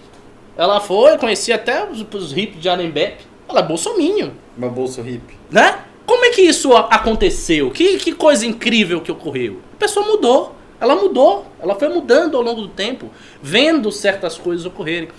Como hoje nós temos processos históricos muito rápidos, tudo é muito veloz, a mudança da concepção das pessoas também é muito rápida. E o governo está fracassando fragorosamente no aspecto político. to- Todo mundo está vendo. Então, ah, se a gente fi- fizer uma, uma presunção disso pelos próximos 3, 4, 5 anos, considerando que o governo vai até os 3 anos, aí você vai ter um pós-governo. Veja, o pós-governo tem, duas, tem três opções. A primeira é o, Bolsonaro se reeleger. E se reeleger com dificuldade, porque eu não acho que ele vai se reeleger no cimo. Isso é quase impossível. Quase só se acontecer um milagre. Então, se ele se reeleger ou fizer sucessor, vai ser uma coisa mais ou menos. Ou seja, a gente vai ter sete anos de desgaste político. Sete anos. Se Bolsonaro não se eleger, aí tem duas opções. Ou vai se eleger um governo de centro-esquerda ou de esquerda, que vai fazer um governo mais ou menos para baixo, ou vai se eleger isso que vai fazer um governo mais ou menos para cima. Agora pensem bem o, O é seguinte. pra baixo e pra cima? Pra ba- um governo que você pode avaliar como de mediano para baixo e de mediano para cima. Então tem dessas duas opções. Um governo não de direita, de mediano para baixo, de mediano para cima. Ou o Bolsonaro fazendo um sucessor ou vindo um sucessor da direita. Essas são as três opções viáveis que a gente tem. Então nós temos três anos de eh, enfraquecimento da direita politicamente de Bolsonaro, que já está acontecendo muito rápido, em 10 meses, e são três anos a mais. Ou seja, bota tempo aí. Bota tempo aí, pensa bem. A gente tem 10 meses. Pensa quatro vezes isso. Aí tem isso, e aí tem um próximo governo. Agora suponha que no próximo governo a gente tem um governo de centro-esquerda ou de esquerda que faça um bom governo. Imagine esse cenário, essa hipótese. Um bom governo. Então você tem três anos de governo politicamente desastroso e aí mais quatro anos de governo de esquerda bom, com mais quatro anos de sucessão, porque pode acontecer se o governo for bom, oito anos de governo mais ou menos para cima de esquerda. Nesse processo, meu filho, a direita já se dissolveu toda. Esse- este é o perigo de verdade. E mais, como a direita não tem estrutura nem financeira, nem aparato, nem coisa nenhuma, ela depende, ela depende de uma forma assim visceral, vital da energia, do dinheiro, da vontade das pessoas. Ela depende disso. É diferente da esquerda. A esquerda não depende disso. A esquerda consegue atravessar, porque ela tem estrutura, ela atravessa um período de crise, ela aguenta atravessar, porque ela tem as universidades, tem a porra do sindicato, tem isso, tem as instituições. Então ela tem como sobreviver a isso. A direita não tem. Se a direita não tiver esse apoio pulverizado, essa energia de gente doando, ela acaba. Se o MBL não tiver isso, o MBL fecha as portas, porque então não tem dinheiro. Entendeu? Se o, o Partido Novo, que vive de doação, não tiver isso, o Partido Novo acaba. Então, se você não tiver esse nível de energia, se as pessoas começarem a sair daqui e tocarem as suas vidas, ou virarem de centro, ou, sabe, ah, eu sou de direita, mas tá tão uma merda, eu vou fazer outra coisa, e a coisa começar a se diluir, acabou. Acabou. E aí acabou, acabou. Tipo, não, não é um negócio assim, ah, não, a direita sobrevive bem, daí ela se reestrutura e se restaura. Não, isso não vai acontecer. Só poderia acontecer, a única hipótese de acontecer é se a direita tivesse essa estrutura de base. Como ela não tem, isso não pode acontecer. Então ela depende dessa energia. E esta energia, a cada semana que passa, está sendo minada. E eu posso perceber isso claramente quando eu vejo figuras de notoriedade na direita já com um discurso ah, eu tô indo pra esquerda. Ah, eu posso me aliar. Ah, não sei o que tá difícil. Ah, papapá. O que assim? Eu não vou. Isso não é direito, assim, é isentão que tá falando isso. Não, eu, Isso eu, eu não, é eu, não vou, eu não vou condenar, não vou atacar ninguém, porque essas pessoas têm a sua participação e tal, mas se elas estão fazendo isso, parte do público também vai começar a fazer isso. Porque as pessoas levam. Então, se você tem essas figuras polarizadoras que começam a ter esse discurso, elas vão saindo e a coisa vai se esvaziando, vai se esvaziando, como se fosse um fim de festa. No início da festa, todo mundo. Aí depois vai saindo, vai saindo um, vai saindo outro. Aí quando chega aquela hora, ah, deu uma, uma e meia da noite. Aí sai todo mundo rápido. É assim que pode acontecer. Então a gente, na verdade, a gente não entrou ainda no processo mais dramático. Eu acho que o processo mais dramático vai acontecer no, para o final do governo Bolsonaro.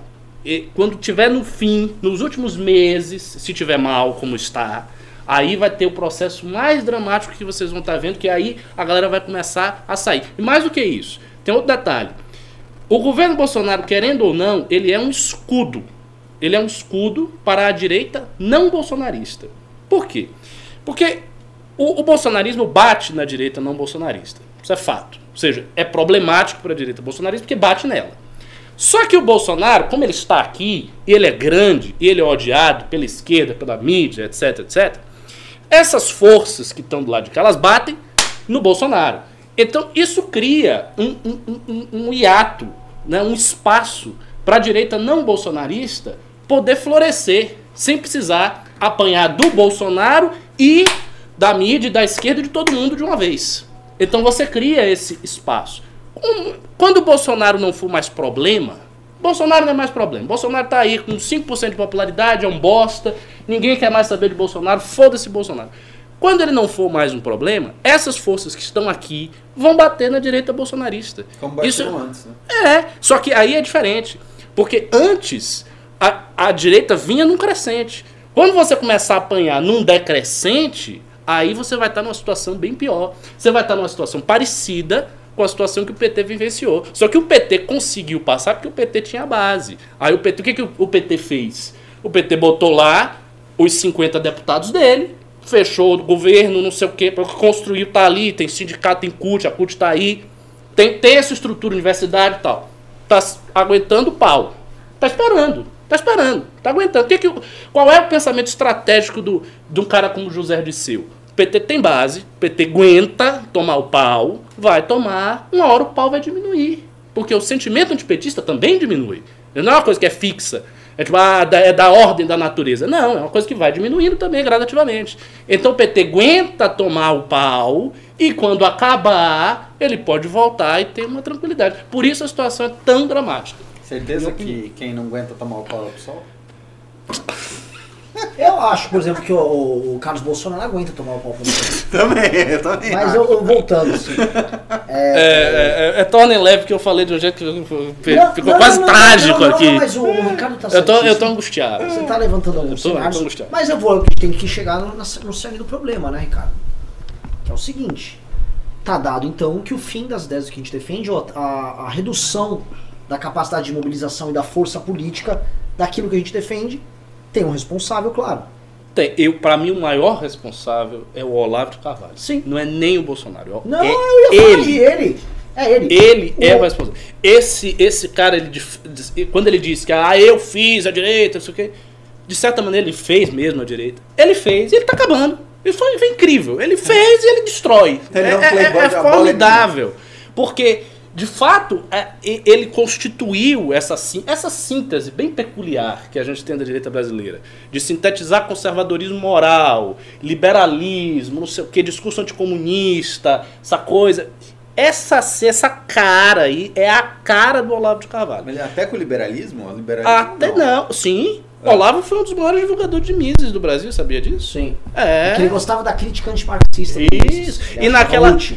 E na parte dele dos meus gurus está lá René Guénon, Ludwig von Mises, Lipotzonde e tal. Ele foi um divulgador de Mises. É como eu disse em vários artigos. A matriz da direita era o Instituto Liberal do Rio de Janeiro e o Olavo de Carvalho. Só que o Olavo de Carvalho, como ele era polêmico, e assim, os, os, os velhos próceres do Instituto Liberal não eram polêmicos, eram senhores. Og Leme, Donald Stuart Jr., o Biratã Iório, que está vivo aí, o Biratã Jorge Macedo. As pessoas eram velhas e, e eram intelectuais mais discretos. Então o Instituto Liberal não se metia em polêmica de jornal, tal. o Olavo se metia. Então lá na década de 90, ele chamou pra briga todo mundo. Então ele brigou com Marilena Chauí, brigou com Gerd Bonheim, brigou com, com o José Arthur Janotti, brigou com uma galera enorme da esquerda. Escrevia no Globo, Folha de São Paulo, Estado de São Paulo, Jornal do Brasil, Jornal da Tarde. Esta coisa que ele foi fazendo aí foi criando a direita. E aí daí ele fez o Throat Speak na internet, criou o discurso populista dele, porque ele não falava palavrão antes. Ele não falava palavrão. Aí no Throat Speak ele resolveu fazer o apostolado dos palavrões. Aí ele rezava antes do Throat Speak, ele chegava, ah, em nome de Deus, e Padre do Padre Pio de- de Petretina, é. que roguem a Deus para que nenhuma injustiça seja cometida neste programa. Eu lembro. E aí ele acabava disso e começava pau, pau, pau. O programa foi um sucesso estrondoso. Começou a circular pra caralho. E aí a coisa veio, veio, veio, veio. Aí quando achou a condição histórica real, o negócio rum, explodiu lá em 2013 e aí veio. Foi isto que aconteceu. Só que aí está, ao mesmo tempo que ele criou isso, a partir do momento que a coisa ficou grande e ele perdeu o controle, ele ficou revoltado. E ele queria forçar todo mundo a seguir o que ele quer. E aí ele se perdeu. O, o, o Olavo deveria ter se aposentado de comentar política em 2014. Parou. Vai fazer filosofia. Vai entrar no, no monastério que ele disse que no fim da vida ele queria se dedicar à espiritualidade. Ele disse isso. Tá se dedicando? Não, tá aí no, Facebook, enchendo o saco, xingando todo mundo. Então aí, a partir desse momento, o cara tá acabando com a direita. Então ele criou e ele vai acabar também. E vai passar assim pela história, como um cara que criou a parada e que acabou. Essa é a realidade. Pois é, é bem triste que o Ricardo tá passando, mas é o que eu acho que vai rolar. Eu acho que vai rolar essa depuração que o Pedro falou, mas o que vai sobrar vai sobrar num cenário plenamente minoritário. Hum, Então, então, se essas premissas do Ricardo são verdadeiras e vocês acham que isso, tem duas alternativas para a direita. Primeira alternativa é tentar criar uma base mais sólida.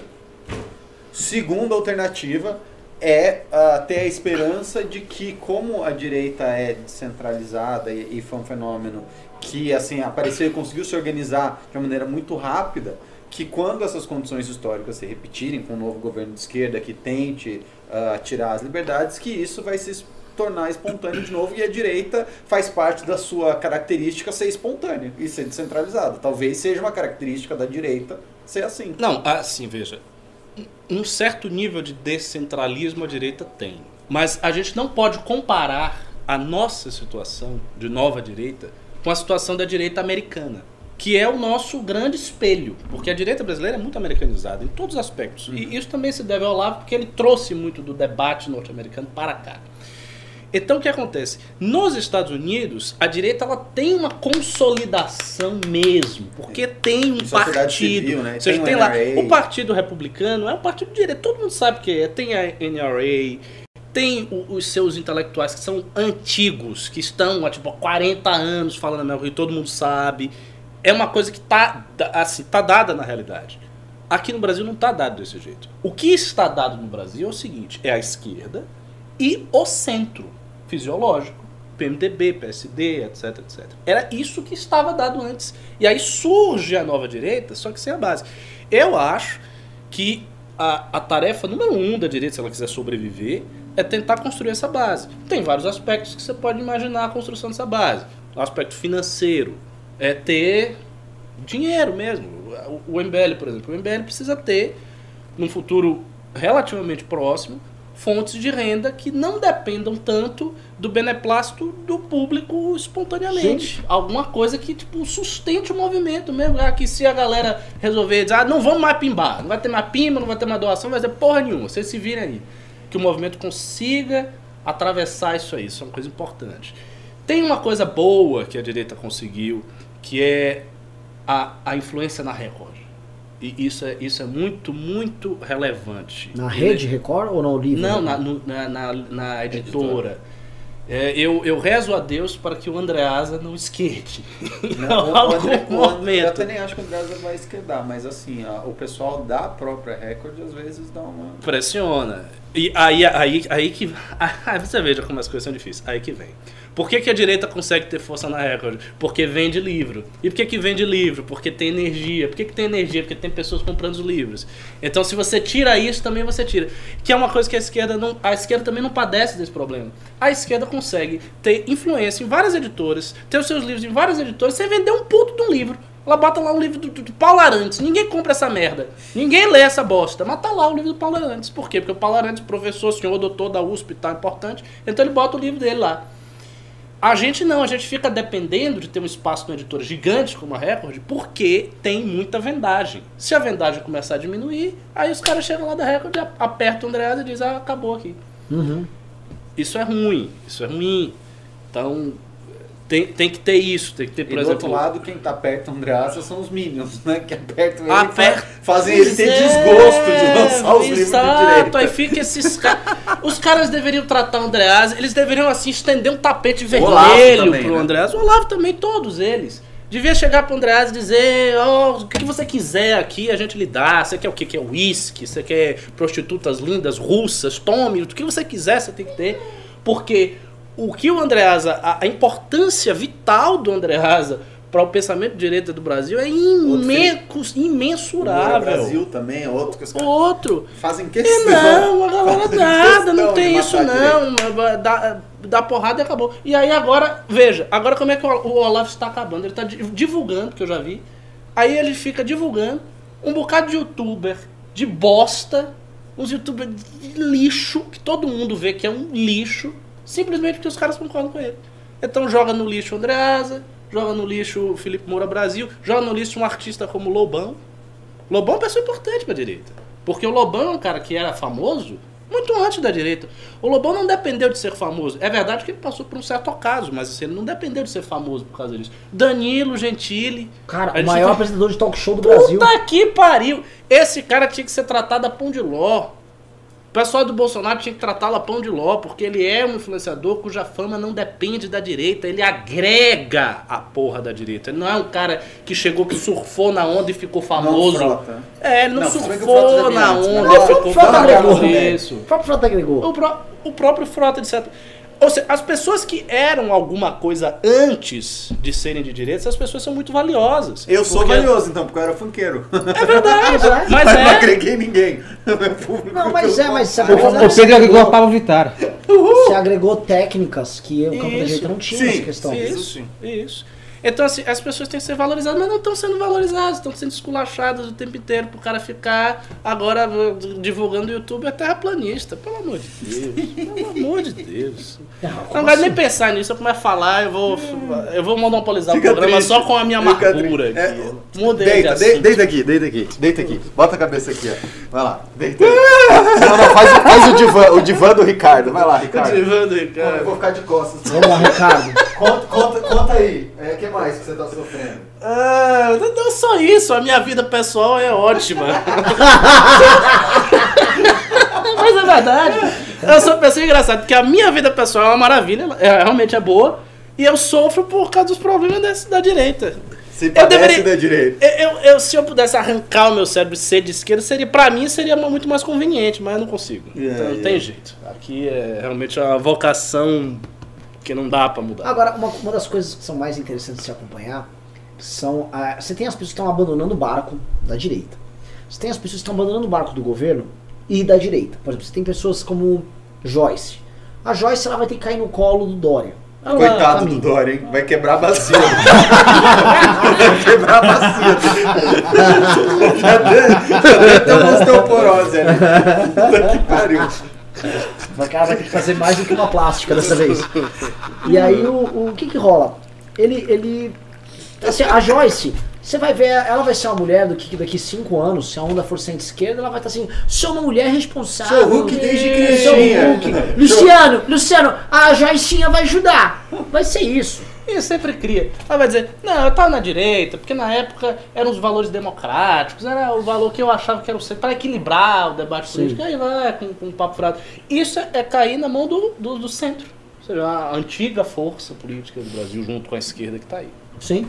E o que, que acontece? E você tem é, figuras que estão debandando, é, como Frota, que já assim, que criaram público à esquerda. O Frota, ele, é se- ele é seguido por pessoas de esquerda e ele não tem nenhum pudor em. Acho que o Frota ainda não, mas o Reinaldo Azevedo sim. Não, o Reina- o Reinaldo O hoje. O Reinaldo é levado a sério por pessoas de esquerda, sim, se as pessoas acompanham, não desgostam de uma coisa ou outra, tem uma certa ojeriza pelo que ele fez ao PT, mas leva a sério, usa os argumentos. O Reinaldo foi um cara que realmente conseguiu Ele se refez. trocar a mão. Ele, ele mudou de público e virou relevante. Que é outro que a direita perdeu.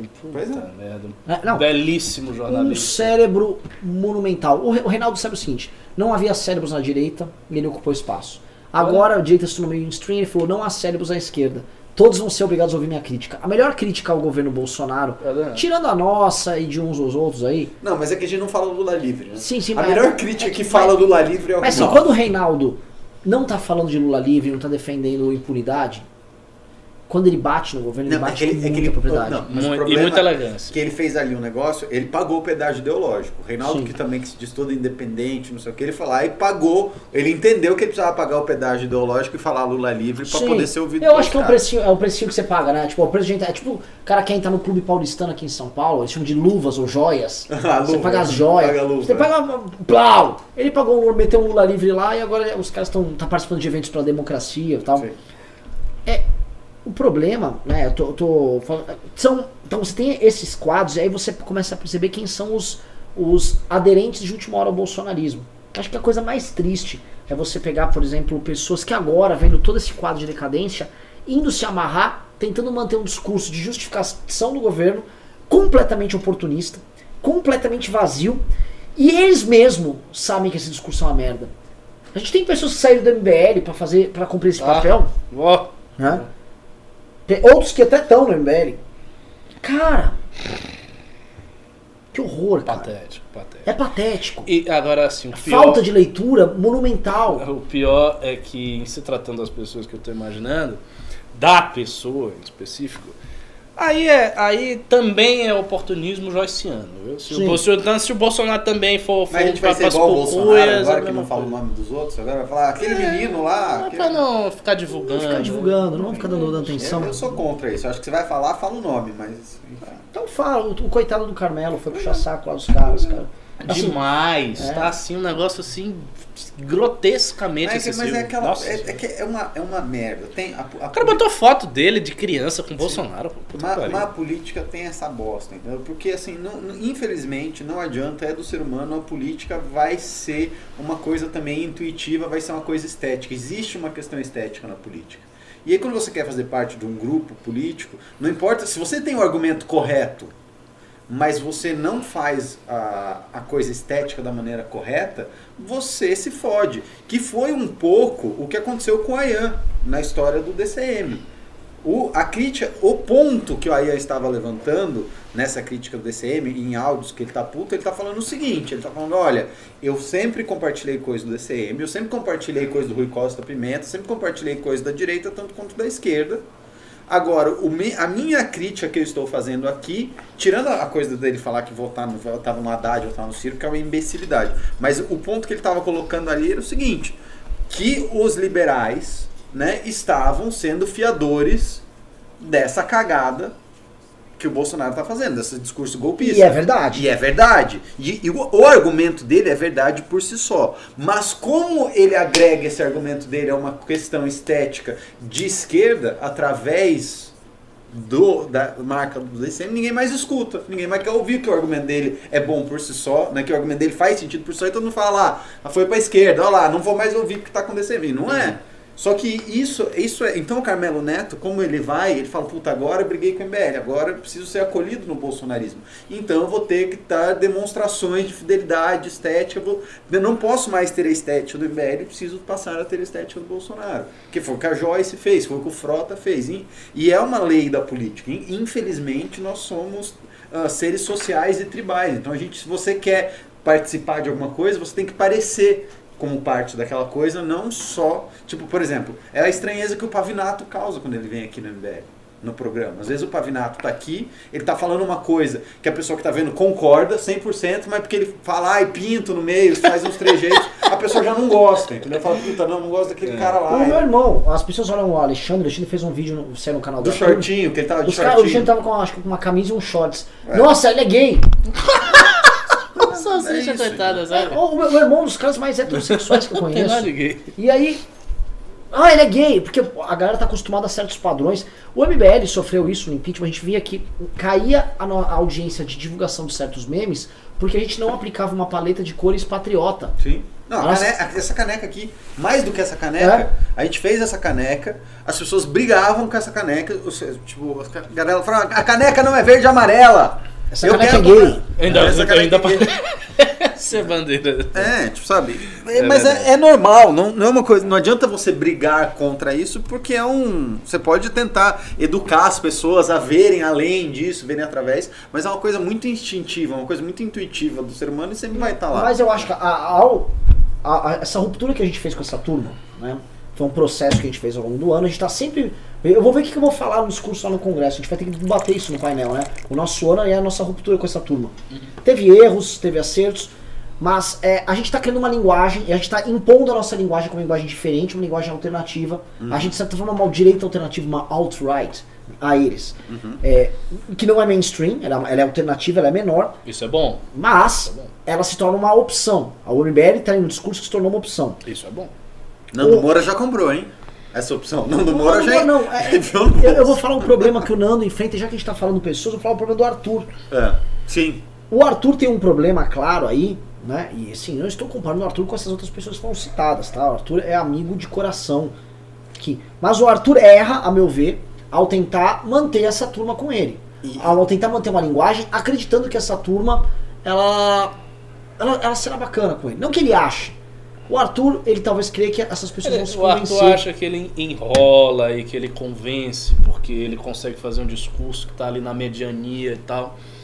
Mas não consegue, não. E, e é diferente, porque assim, como, como pessoa, o Arthur está muito mais próximo da gente do que no Carmelo Neto. Por mais que em discurso ele faça um discurso que se adequa a esse público, que quer Com consumir aquela imagem, aquela persona e essa linguagem que o Carmelo Neto constrói, como pessoa, quem conhece o Arthur vê que ele não é aquilo. Ah, Sim. Mas o, o Arthur, é, de uns tempos assim, de quatro meses pra cá, ele vem adicionando uma crítica ao governo. Tem. Eu acho que o público do Arthur está sendo muito também influenciado, porque existe uma, uma convergência de público não é pelo Nando Moura. Sim.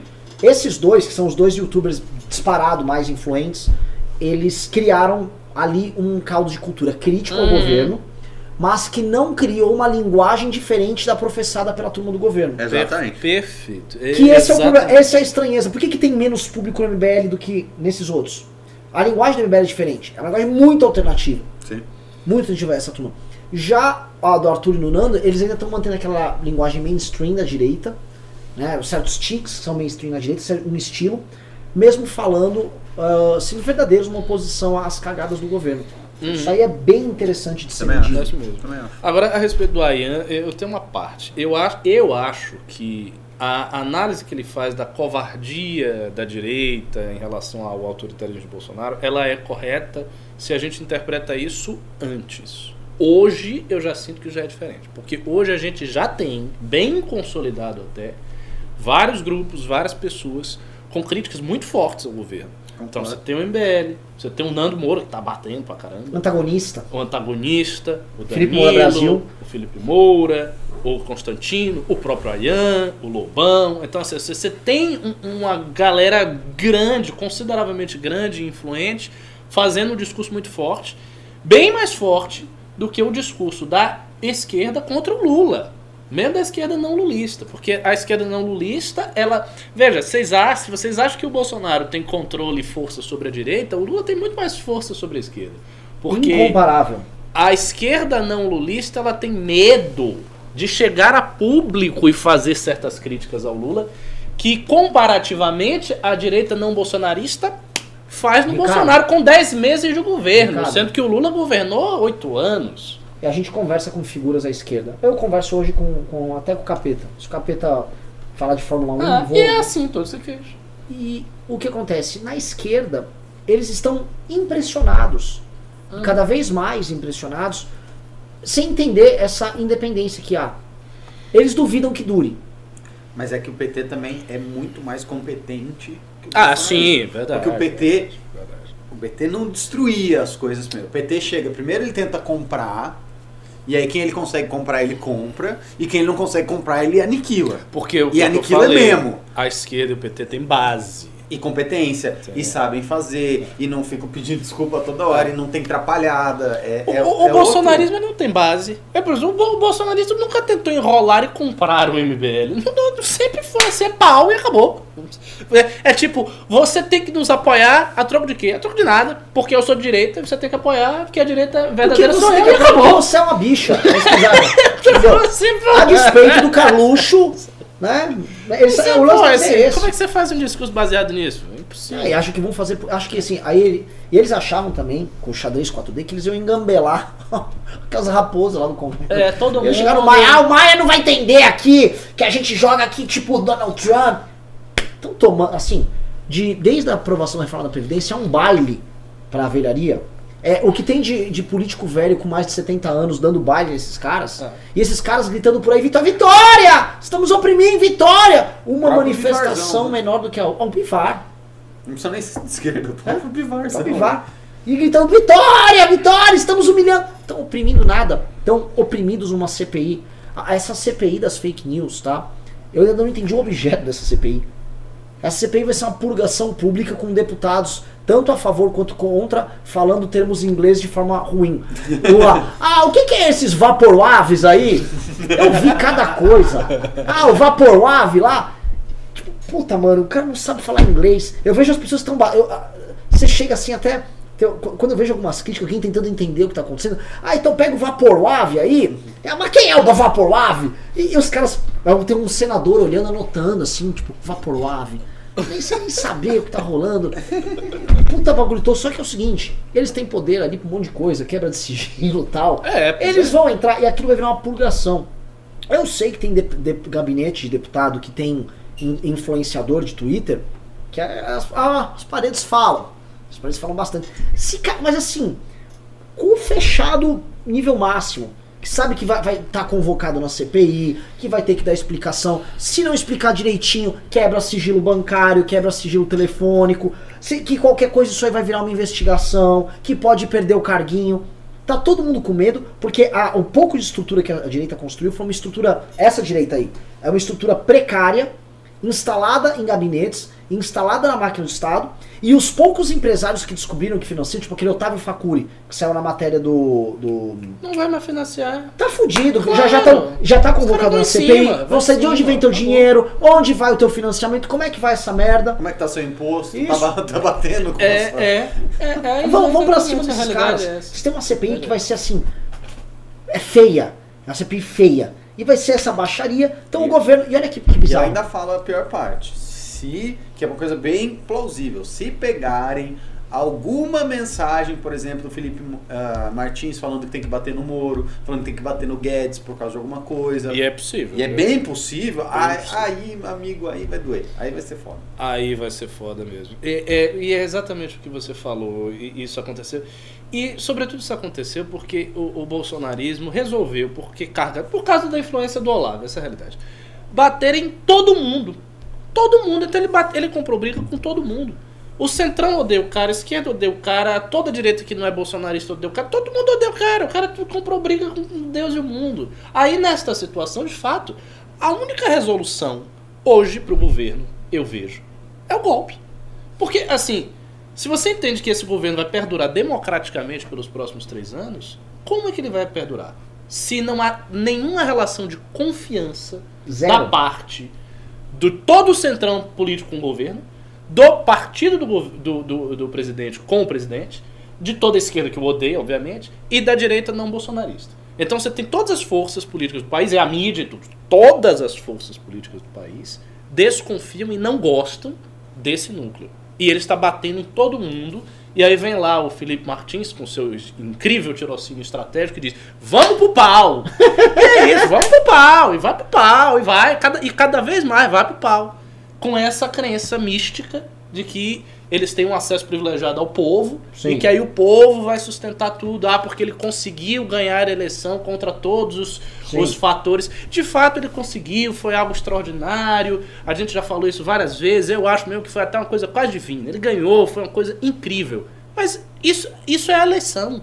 Até a eleição, meu filho, você é uma esperança. Você é, sabe, você tem uma aura de esperança. A partir do momento que você começa a governar, essa aura termina. E aí, a partir daí, as pessoas querem saber dos fatos. E, e a, a pura popularidade pulverizada, sem qualquer base, não é forte o suficiente para você encarar todas as forças políticas do país como inimigas. Não dá. Então, o jeito para ele resolver seria ele, de fato, dar um golpe. Porque se ele desse um golpe, ele tentaria destruir todas essas forças. Mas eu também não acho que eles vão conseguir fazer isso. Acho bem provável. Não sei se vai ter coragem para fazer isso, porque exige coragem. Você acelerar um processo e romper com a democracia e dar um golpe exige Não coragem. tem competência aí, cara. Então, é, um, é realmente, cara, é uma situação muito difícil. Muito E, difícil. e, é, a, a parte que eu acho mais, mais humilhante nesse processo é o de ficar nessa situação de dar as três desculpas no prazo de uma semana e meia. Né? Você tem que ficar dando desculpa o tempo todo, que você não consegue nem passar a ideia de líder forte e convicto. Não. Você passa a ideia de bufão. Ah, Houve uma pesquisa, uma dessas pesquisas, foi a pesquisa da FSB, aquela recente que deu que o Moro lidera todas as pesquisas, que o Hulk já está colado no, no Bolsonaro. Nessa pesquisa, né, quando você vai pegar os dados dela, tem algumas coisas interessantes, por exemplo, mais de, mais de 70% das pessoas reprovam as declarações do Bolsonaro. Ou seja, as pessoas reprovam a forma de fazer política do cara. Isso vai desaguar em popularidade. Quando você reforma, eh, eh, você, você reprova a forma, em algum momento você vai falar, ok, não tá dando, esse cara legal, obrigado, meu querido, já As pessoas, foi. as pessoas deram uma carta branca pra ele, pro Guedes, falar assim, pra esse modelo vai arrumar a vida. A partir do momento que não arrumar a vida e só o que se sobra é o cara falando merda, fudeu, entendeu? As pessoas querem prosperidade, ninguém aguenta mais, Renan. Pelo amor de Deus, quantos anos de crise a gente tá? É muito tempo. O cara não aguenta mais, os caras não aguentam mais, entendeu? E aí a hora que a pessoa começar a ver que o Bolsonaro não vai resolver o problema dela, o cara vai ficar puto, vai, vai tomar no seu cu. Sai daí, filandou, sai daí, vai, outra, outra pessoa vai resolver meu problema, você não resolveu. É, o problema dado é o seguinte, é, o Brasil não aguenta três anos dessa, ba- dessa bagunça. Não aguenta. E mais, a coisa está mais bagunçada hoje do que o período mais bagunçado do governo Temer. foi, tá? O Temer, ele sofreu uma tentativa de golpe ali em maio, maio para junho de 2017. Uma tentativa de golpe clara. Os caras levaram a plenário isso aí, não obstante, a discussão rodava calma. Com a Globo rodando. mas Isso aqui é uma putaria todo santo dia. Todo santo dia. Toda, não é normal. Toda semana. E aí você é olha o que restou de governo. E vai ficar nessa toada três anos. Exato. São, são, fio, são assim, frangalhos de governo. Porque não há, não há nada no Congresso. Nem na Câmara, nem no Senado. Tem porra nenhuma lá. Os dois não tem nada. Em que Cê- sentido? Ué, eles não têm Nada base. governo. Não tem base. Não, nada, não Não existe governo. Assim, não existe, por exemplo, um grupo de parlamentares do governo que estejam preocupados com a próxima agenda do governo na Câmara é. e Não tá tem. articulando. Vou dar um exemplo. Vou, um exemplo para quem tá assistindo a gente. Quando tava rolando a PEC do teto no começo do governo Temer, a gente foi, tava lá o Arthur desocupando escola. Naquela época, eu tô falando de agosto de 16. O Darcísio Peron, de vice-líder do governo na Câmara, estava armando reuniões e treinando deputados para estudar a reforma da Previdência, que seria colocada em votação no meio do ano seguinte. Há um ano, praticamente antes, eles já estavam preparando e articulando um desenho de convencimento da reforma da Previdência. E olha, não tô falando que o governo mais bonito, mais organizado, tô falando que assim, havia gente disposta a trabalhar pro governo.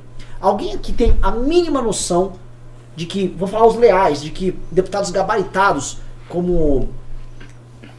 Como. É muito cuzão. Como. Tio como, Trutz! como Não, esse, esse aí tá na hora do Bivar. É verdade, E isso é. esse tá trabalhando lá. Não, Felipe Barros, vai. Felipe Ba- voltou, da- voltou agora numa turnê internacional. T- Com certeza eles vão estar tocando essas coisas. Vocês podem ficar. Não tá tocando. Não tá tocando. Não tá tocando porra nenhuma. E, e aconteceu o que o Kim falou, né? Que depois que todo mundo, quando o Kim foi lá e falou no Bial, todo mundo esculachou o japonês. O que, que ele falou? Ia ter a porra do parlamentarismo branco. Que é o que tá acontecendo. Quem que tá conduzindo? Todas as reformas boas que estão passando pelo Brasil, quem tá Ah, o conduzindo? Congresso. O Congresso. Não, é, o Kim falou duas coisas. Um, Bolsonaro vai virar a rainha da Inglaterra. E tá pra virar. Só que a, a rainha Dercy Gonçalves, como diria o Pavinato. A rainha é muito A rainha bom. que fica falando. A rainha "Ah!" Dirce Gonçalves é muito E bom. dois, o Congresso vai tocar todas as coisas. Por exemplo, novamente, eu pergunto pra vocês, qual é a todo mundo falava, o Guedes falava, qual a depois da reforma da previdência vere- vere- vai vir a tributária. Qual a reforma tributária do governo? Cadê o texto? Não tem, não, qual de- cadê, cadê o conceito? Pacto federativo, nada. Não tem, não tem a menor perspectiva do que vai ser. Quanto mais uma organização na Câmara dos Deputados para andar com isso. Se o, se o Maia falar o seguinte, vai ser a minha, eu quero essa reforma aqui, eles não vão poder nem, nem chiar. Eles vão chegar com 15 deputados para reclamar.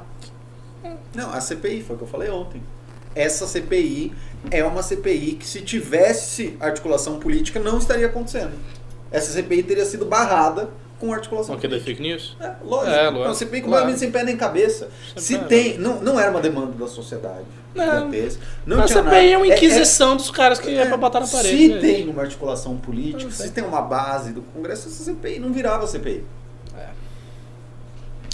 Vamos, mas, Pimba. enfim. mas as pessoas acham, né, que não, era o MBL ficava falando da articulação política porque é idiota. Aí, e vai, só vai piorar.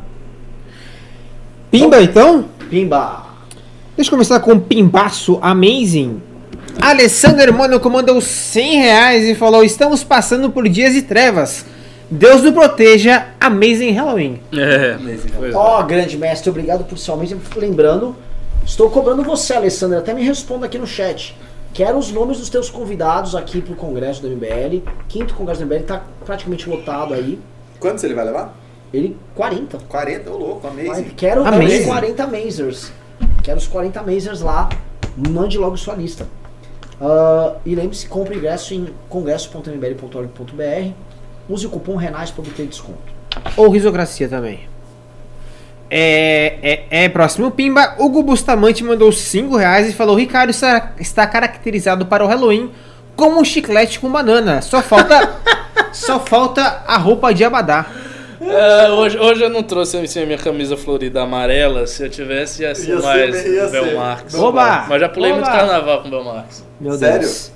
Eu fui a todos os carnavais da Bahia, desde que eu nasci, exceto três. é sério. mas, mas Caraca. é foda, né? A só só um sério. parênteses aqui.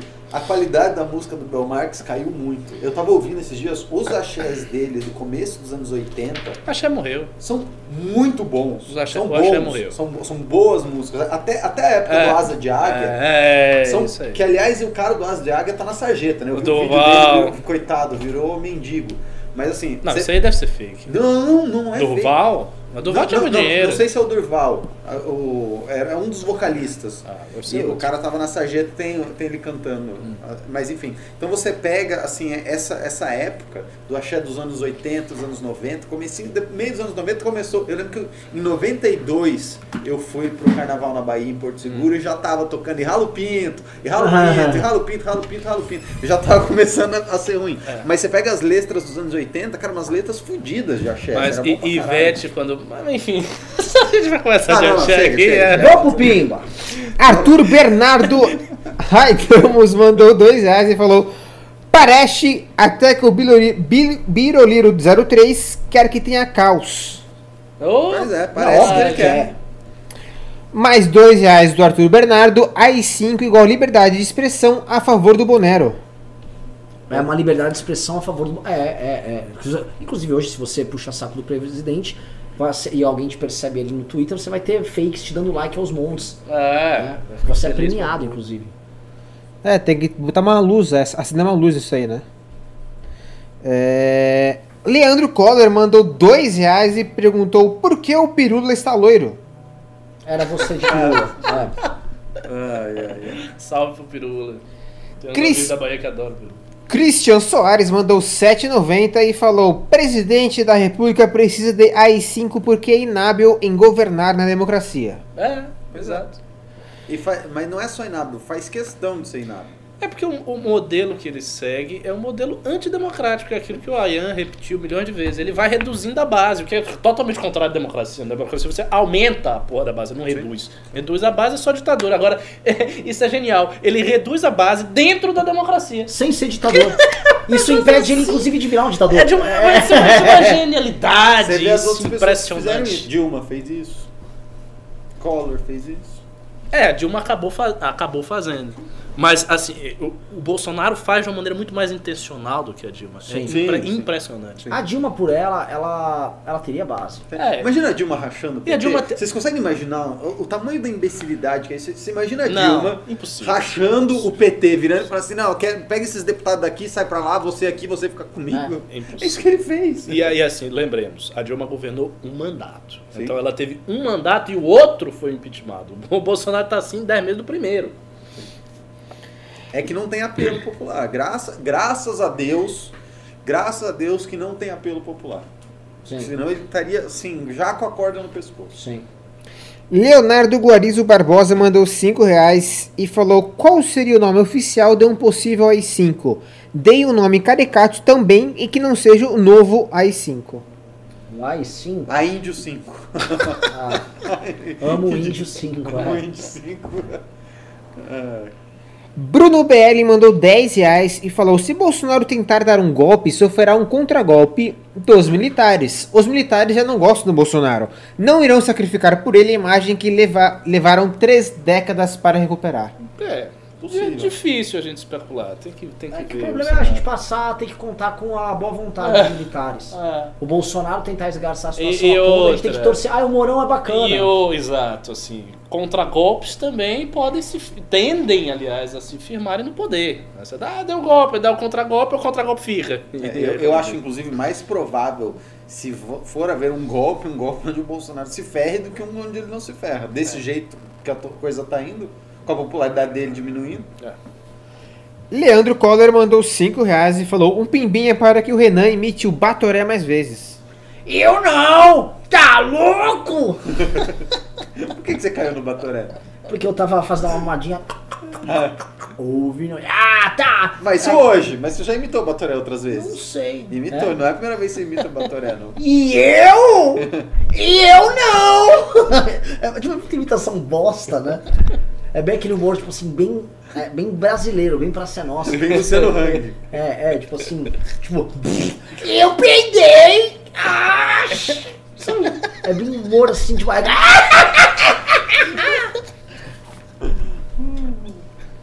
Pri Pompeu mandou 13 dólares canadenses e não falou nada. Muito Oh. obrigado. Ah, ela é muito simpática. Falou Desse jeito ela vai Olá, comprar o programa.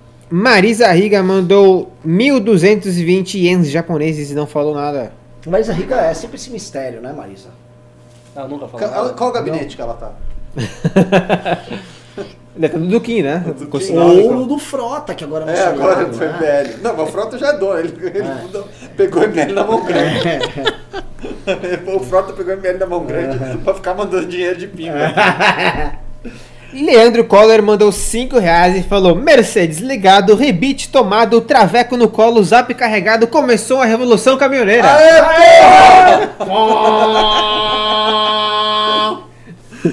Lê esse pimba de novo, por favor, sério. Mercedes ligado, rebite tomado, traveco no colo, zap carregado. Começou a revolução caminhoneira. Siga bem, caminhoneiro. Me falem assim, a gente tem que fazer o seguinte, é um jogo aqui, tá? Que, assim, perder, perdeu. A gente tem que. Eu vou falar um elemento que tem na Revolução Caminhoneira, depois você, depois você tem que ser rápido. Tá bom. Entendeu? Tá bom. Já- a gente tem que chegar em pelo menos 20. Tá. Costela de boi. Boleia. Ah, sou eu agora? Ah, vai, Pedro, Pedro Boleia. boleia, vai. Traveco. Papel higiênico rosa né, no, no, no posto de gasolina. Rebite, vai. Mensagem de autoajuda no para-choque. Sula Miranda. A puta eu ia falar Sula Miranda. Sertanejo sofrido. Violão. Ah, freio a ar. Para-choque do mito. WhatsApp. Carregamento de soja. Gerador. Prostituta à beira da esquina. Prostituta com herpes na beira da esquina. Você não roubou, vai. Cerveja, Herpes. cerveja, Herpes. herpes. cerveja quente. Perdi. Ah. Não, não. Cofrinho. É, Cofrinho. cofrinho. Vai ter muito cofrinho aparecendo. Levi Fidelix. Levi Fidelix é a cara disso. Ai, ai. Vamos lá, próximo pimba. Próximo pimba, muito, muito interessante esse pimba aqui. O Phelps aí mandou 5 reais e falou: Ricardo, um colega que militava pela direita na USP em 2008 ficou conhecido como um menino no malufinho. Ele é amigo nosso, porra. menino É amigo nosso. Cara, esse apelido é É maravilhoso. o menino chama Rodrigo. Neves. Rodrigo Neves. Ah, eu sei quem é. É, É, é. Bolsonaro agora, virou Bolsonaro. É, virou é. É, é aquele branquinho? É? Que trabalhava com Alckmin. Com Alckmin. Trabalhava... Agora, ele, ele tem uma coisa assim que, que eu. Ele há muito tempo atrás, bem antes do Bolsonaro, ele disse que o Bolsonaro ia fazer mais de 30 deputados. Na época eu achava isso aí Insano. inconce- inconcebível. Você é louco, não tem nada a ver. Malufim é um visionário. No máximo vai fazer uns 15, nada, vai fazer mais de 30, vai fazer mais de 30. É, foi mesmo, né? 50 e pouco. Você tá, tá, tá dando errado, mas fez. Eu também ouvi a mesma coisa na época. Eu, né? Nossa. Vamos, vamos lá. E, e, e, peraí, só- e o Malufinho também falou que na época que o Bolsonaro aí estava se estruturando, que eles iam buscar um economista no Chile, porque eles queriam, já tinha essa É vertente verdade. de jogar comunista de helicóptero e Sim. já tinha aí cinco, já tinha esse papo É, lá também. profeta, cara. Porra. Leonardo Alves mandou 5 reais e falou: não há a menor chance de da ala olavista ser afastada do governo como o MBL pediu. O olavismo é uma metástase que já atingiu o governo até os ossos. É, cara, também não vejo. Não vejo chance nenhuma disso acontecer. Mas a gente não pode fazer previsões muito cravadas na história, né? Vai que. Alberto Seabra mandou 5 reais e falou: o bolso olavista é realmente de direita? Pra mim é patrimonialista, patrimonialismo de direita? Isso aí é uma maneira de dizer. Por exemplo, patrimonialistas podem ser esquerdistas, podem ser centristas, podem ser direitos. Isso, é- isso é uma, uma visão macroestrutural da coisa que transcende essas fronteiras ideológicas que tem muito a ver com a maneira como o brasileiro, o político brasileiro se comporta em face do Estado. Mas assim, por qualquer tipologia política, o Bolsonaro é de direita. Ele tem um discurso de direita, ele se vê como direita, ele fala que é de direita, os seus valores conservadores não são de direita, é um cara de direita. Ele tem que aceitar isso aí. É, Kaique Hatake mandou 5 reais e falou: No resumo, o que matou a direita não foi os ideais, e sim os personagens que deram início a, a esses ideais. Por PQP, por que os Bolsonaros fizeram tanta bosta? What the fuck? Pois é, não são os ideais. Ah, na verdade, os ideais ainda estão vivos. Os ideais são que sustentam essa popularidade cambaleante do governo. Ainda, ainda são os ideais. Porque também, como eu falei, também muda. Também. Como disse a nota do MBL, a gente até deixou claro. Paulo Guedes vai ter que falar sobre essa putaria. Ele não vai falar. Até quando o Paulo Guedes. Mas vai ter que falar. Não vai. Porque Não, vai bater vai na porta falar. dele. Mas ele não vai. Ô, Ricardo, o problema do Paulo Guedes não falar agora, olha só. É que já já ele vai ter que fazer roadshow, vai ter que falar com gringo lá fora, vai ter que palestrar, igual ele palestra para todos esses bancos de investimento, e vai chegar a pergunta e ele vai ter que ir. E investidor vai, vai- já já vai começar a ficar Vai com faltar medo. Cal Pop, ele vai- ele vai- ele faltar- vai- Faltar o Cal Vai faltar o Cal discurso. Popper. Ele vai dar uma, uma resposta parecida com a própria resposta do presidente. O presidente não se disse, não disse que o filho estava errado, é O ele problema é que isso é uma constante, né? Aí vai É. falar do outro filho e do outro, e da próxima fala que vai ter Ah, amanhã. Ele vai ficar Qual é amanhã? A próxima assim, fala. Vai ficar se desculpando. Ele não, ele não vai ter uma postura muito forte, não. Se ele tiver uma postura muito forte, vai ser pra sair. É a mesma coisa que o, que o Moro abrir a boca pra falar da desconstituição da Lava Jato. Se o Moro falar isso, no dia seguinte ele tem que sair. Porque senão ele é conivente. Sim. Juliano Lerner mandou 20 reais e falou: O que falta ao governo é entender que bater nos erros da esquerda toda hora era algo necessário durante a campanha.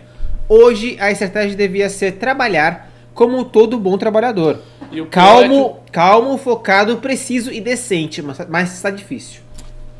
é é Pessoal, só, só, tá só, esquerda. só avisando aqui pra vocês, quem, ó, deu a louca aqui. Hum. Tá? Ingresso pro congresso, se mandar pimba de 100 reais aqui nos próximos 10 Tá, minutos. Ô, louco!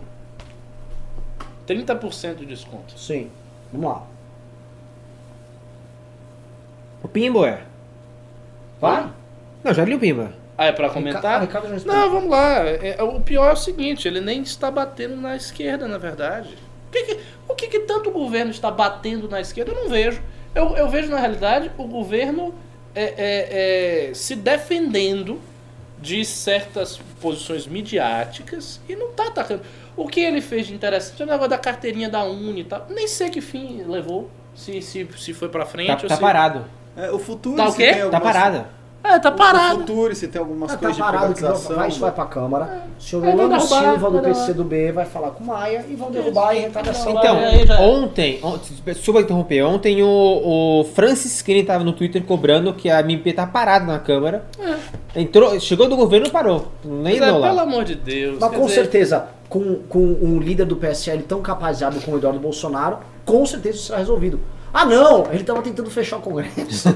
oh, oh, Ele só tá preocupado com o que for micro. Vou pular os pimbas agora que chegou um pimbaço. Flávio Almeida. Rapidão, ô, manda a bateria, por favor. Da câmera do Renan. Flávio Almeida mandou 50 reais e falou: Bolsonaro podia aproveitar a proximidade da Black Friday e dar presentes para seus filhos terem ocupação e não atrapalhar o governo. Sugiro uma caixa de Lego para o Duduzinho. Uma a caixa toca do quê? de Lego para o Duduzinho. A toca do Gugu para o Flavinho e para o Car- Carluxo um carrinho da Barbie. Não, Car o Carluxo tem que ganhar um pula pirata. É o seguinte, ó, eu adorei o Pimba, o Pimba bem humorado, mas você vê que mesmo o Pimba bem humorado e crítico, ele tá incorrendo no erro que a Joyce entra e várias pessoas, que é o, é o paternalismo. Né? Tipo, esses filhinhos aí causando, Jair, dá uns brinquedinhos. Jair é, Jair é mais retardado do que os filhos. Porque é o seguinte, ele é manipulado pelos filhos. Como é que ele vai botar ordem, a, sendo que eles mandam nele? Quem põe ordem é eles que colocam ordem nele. É Essa, essa coisa de tipo assim, como se Jair fosse um homem plácido, inteligente, calmo, tocando o Brasil. E aí, ô meu Deus, esse filho meu aí, o que, que você fez? Ô, meu, ô bebezão, o que, que tá fazendo aí, meu querido? É, Que viagem na maionese. Vitor Timão mandou dois reais e falou: Ricardo, manda um abraço para a Vitória da Conquista. Abraço, Vitória da Conquista, grande cidade da Bahia. Cidade que é uma das mulheres mais bonitas da Bahia é Vitória da Conquista. Sério? Sério, sério. Tá louco. Felipe Pacola mandou dois reais e falou: hashtag AI5 só com Temer, hashtag Avicunha. Mal. Pera, eu acho que eu pulei um pimbaço legal aqui, cadê? Acho que a única coisa boa do- do fim da prisão em segunda instância é que ninguém tá dando bola é que o Cunha vai ser solto, né? É. Aí vamos poder ver. tá aí. É. Aí ele vai poder ir no congresso do MBL no ano que vem, de 21. Puta que pariu, verdade. Mauro YMGCH mandou 500 ienes japoneses e falou: É pelo documentário, muito bom. Vocês são meus heróis. Infelizmente tive de apelar para o PB. Então estou compensando com esse pimba. Abraços. Tá, é. É, eu acho muito bacana. é, eu- assim, o cara com- comprou um negócio pirata e tá doando aqui, ele tá pagando. Eu é, também acho, eu acho demais. Justo. Tô nem ligando, obrigado. O filme é do caralho, já já tá na Amazon. Boa. Boa.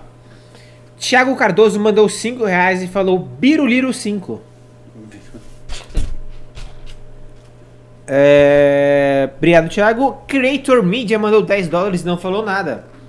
Ulisses Júnior mandou 5 reais e falou Como você imita o Batoré e não cita o Alcolumbre? Bota, bota pra votar as coisas no Senado, é isso? Tá louco? Jaques Gley mandou 20 reais e falou: Fiquei interessado na, la- na, ala- na análise da Ivetona. Vixe, é. Falar de Ivete. Não, é o seguinte, que a Ivete, quando começou na banda Eva, e foi depois dessa época. Ela começou, ela começou bem, ela puxava massa e, e Ela as músicas de. massa, ó, ó, é, é um chicleteiro de merda, puxava massa, né? Você ficava lá cagando no, no chão, assim. Você já cagou no chão no carnaval da Bahia? Não, não, Ah, também não é assim, não. Não, mas vai 2 milhões de quantos milhões de pessoas, mija-. Não, a galera mija no chão. caga no Mija, chão não, pra caralho. mija, mas caga, não, cagar não é tão, Não. não. é, não é tão comum assim. Não. onde que esse, que esse tanto de Não, gente tem, tem banheiro público lá. É um, é Tá um só horror. É um horror, mijar no chão tá liberado. Não, mijar, todo mundo mija em qualquer lugar. mijar, se pegar, se atracar. E então, assim, até a década de 90, até mais pra lá, quase nos anos Ela 2000, puxava o mesmo. axé ainda era bom. E Carlos Brown e tudo. Gostava. Você gostava do Carlinhos Brown? Não, gostava do Carlinhos Brown. Gostava quando, quando era a timbalada antiga. Não, timbalada gostava. sim, timbalada Mas era- Carlinhos Brown é idealizador. Pimba, né? só- Era timbalada. O pessoal quer o quê? Falar de axé? A gente vai falar, pode falar de axé aqui duas horas. Mas a carreira solo do Carlinhos Brown, ali quando ele começa com a namorada, começa a usar aquelas roupas, começa Não, a virar tipo cyber, ele- cyber baiano. Nossa. assim, é uma Aí ele foi pelado no carnaval, disse que era índia. Eu tô pelado porque eu sou índia. Aí começou a muita presepada. Porque Carlinhos Brown gosta de presepada. Agora é engraçado, o Carlinhos Brown era, era fã de Counter-Strike. Ele vivia na Lan House lá dos meninos. Sério? É, vivia na Lan House. Ele tá falando, eu tô falando Tirou uma sério. faca. Eu estou falando sério. Tomou uma facada por Carlinhos Ele- Brown ele com me- balada 258. mano. Ele vivia jogando Counter-Strike na Lan House da Boca do Rio. Que, que eu- amigos meus, amigos meus de direita, inclusive conheceram o Carlos Brown na Lan House Jogava- jogando Counter-Strike contra ele. Jogar Counter-Strike contra Carlinhos. X1 contra o Carlinhos Brown na faca. Ai, ai. O Ricardo Ribeiro mandou no chat que Creator Media, que pimbou agora há pouco, queria o documentário Fora do Brasil. Vai rolar. Te- termi- Terminou, né? A legenda? Já, terminou, terminou. Terminou? Então é o seguinte, agora é só subir lá no- iTunes. Acho que semana que vem tá no ar aí pra vocês, molecada. Valeu aí, Ricardo, pela, pelo toque. O Matheus Coimbra mandou um pimbaço de 100 reais e também não conseguiu mandar mensagem Ganhou no ingresso. Pimba. Ganhou ingresso. E falou, bora pro congresso, não consegui mandar mensagem. Isso aí, mestre. Valeu. O Matheus, manda e-mail para tv.mbl.org.br. É... Anderley Pastrello mandou... Oi? Vamos lá, vamos lá. Anderley Pastrello mandou 10 reais e falou: governo tem bons números. Tem bons números. Por que alguns ministros é que estão governando, governando efetivamente? Jair Bolsonaro, cada dia que passa, se torna cada vez mais Don Quixote com seus moinhos de vento. Cara, deve ser foda, né? Imagina ser um ministro, tipo, ser um Tarcísio, assim, ser um ministro que tá trabalhando, fazendo um puta trabalho, que é o Bolsonaro fica dando bola nas costas o tempo inteiro. Deve, deve, cara deve ficar puto. Não é, não é possível. Cara, não, não, eu não consigo acreditar que, tipo, que os caras gostam. Fica, fica, pô. É que você sabe, acontece na- na casa dele o cara deve. Boa parte das coisas dele, das pautas dele, não dependem de decisões políticas. Sim, São sim. to- Estão todas na esfera do executivo. Então, meio que não atrapalha ele. O que ele precisa é que projetos como o relatado pelo Kim, que é o novo licenciamento ambiental, passem. Com o governo atual, não vai passar. O Kim está com altas dificuldades porque a esquerda organizada está querendo impedir. Quer ficar lá com, ah, vamos manter o modelo de licenciamento anterior. Agora, o Kim tá indo atrás, está correndo. Obviamente, enquanto ele trabalha para passar o licenciamento ambiental, que é uma pauta importante pro Tarcísio, que vai dar PIB e número pro Bolsonaro, o Bolsonaro tá chamando o Kim de vagabundo, tá atacando ele, porque ele é um homem muito inteligente, né? Porque ele é um homem muito capaz, é um, é um aglutinador, é um homem preocupado com o Brasil. O que demonstra o seguinte... Ele é um animal político sem É um- político. Ele é um bosta. Esse papo assim que ele é patriota é o cu dele. Patriota é o caralho. Um cara que fica botando essas briguinhas, esse plano de merda dele com o filho dele na frente do Brasil é o patriota o cacete. Um cara que fica botando, vou xingar você, nem sabe a porra que os deputados estão fazendo. No caso do Kim ali, pra passar o licenciamento ambiental. E aí ele valoriza assim, ah, meu filho tá lá lutando pra tomar o PSL. Porque ele tá focado em ter fundo partidário. Ele destrói a merda da base dele pra ter fundo partidário. Porque ele quer que o filho dele tenha fundo partidário. Que eu quero lançar meu candidato Hélio Negão com, com 15 milhões de fundo. É isso que esse cara tá preocupado. É, mas é isso. É isso. A, a minha tese é essa. Bolsonaro é um animal político sem o político. Isso é ridículo. Assim, eu não sou. Agora que ele entendeu. Não, eu entendi. Nuca Meira mandou 189,90 e não falou nada. Grande no caminho. É verdade, às vezes ela manda ser, só manda o, o- o- a, a- a rachadinha para o enviar. É, tem que, É, tem que clássico contribuir, tem que pingar. Tá, tá em cargo 179,90. público, tem que pingar aqui. É, Rachid para todos. Muito obrigado, Nuca. Próximo, Pimba Anderley Pastrello mandou 10 reais e falou: Flávio Almeida Compra presente nada, tinha que dar uma surra de cinza nos três, daqueles de arrancar o couro dos co- das costas. Não tinha. Eu acho mais fácil eles baterem nele, porque ele é um mito. idiota. Bater no mito. Assim, a, a Michelle tinha que bater nos quatro. De chinela. É, ou o Morão tinha que falar, meu, vai, vai capinar. Ó, faz o seguinte, vamos, eu achei uma pedra de nióbio. Ele, "Ah, onde tá? Mostra aí, Morão. Vai lá brincar, põe um playground, um nióbio. Não, ele tinha que pegar uma varinha com um nióbio na ponta, com uma cordinha assim, bota uma tiara no Bolsonaro. ele fica correndo e bota o pé perto assim, ó, e gera energia. Caralho, isso foi muito criativo. Isso, Salva o Brasil. isso foi com boné. Assim, eu imagino Vou salvar o Brasil! Com, boné, com, aquele, com aquele fraque, com a faixa, com um monte de penduricalho, assim, com o com o negócio de nióbio. Meu correndo. nióbio! Aí, Aqui, ó, vou pegar aí, pô.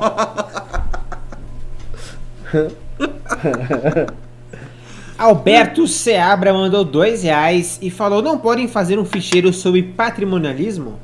Posso, posso fazer. É, é um Sou bom Faoro? assunto pra fazer. Vai- É, vai- Faoro, Sérgio Buarque de Holanda, dá pra fazer. No, no futuro, é, é, vai rolar um ficheiro breve sobre a Revolução Russa.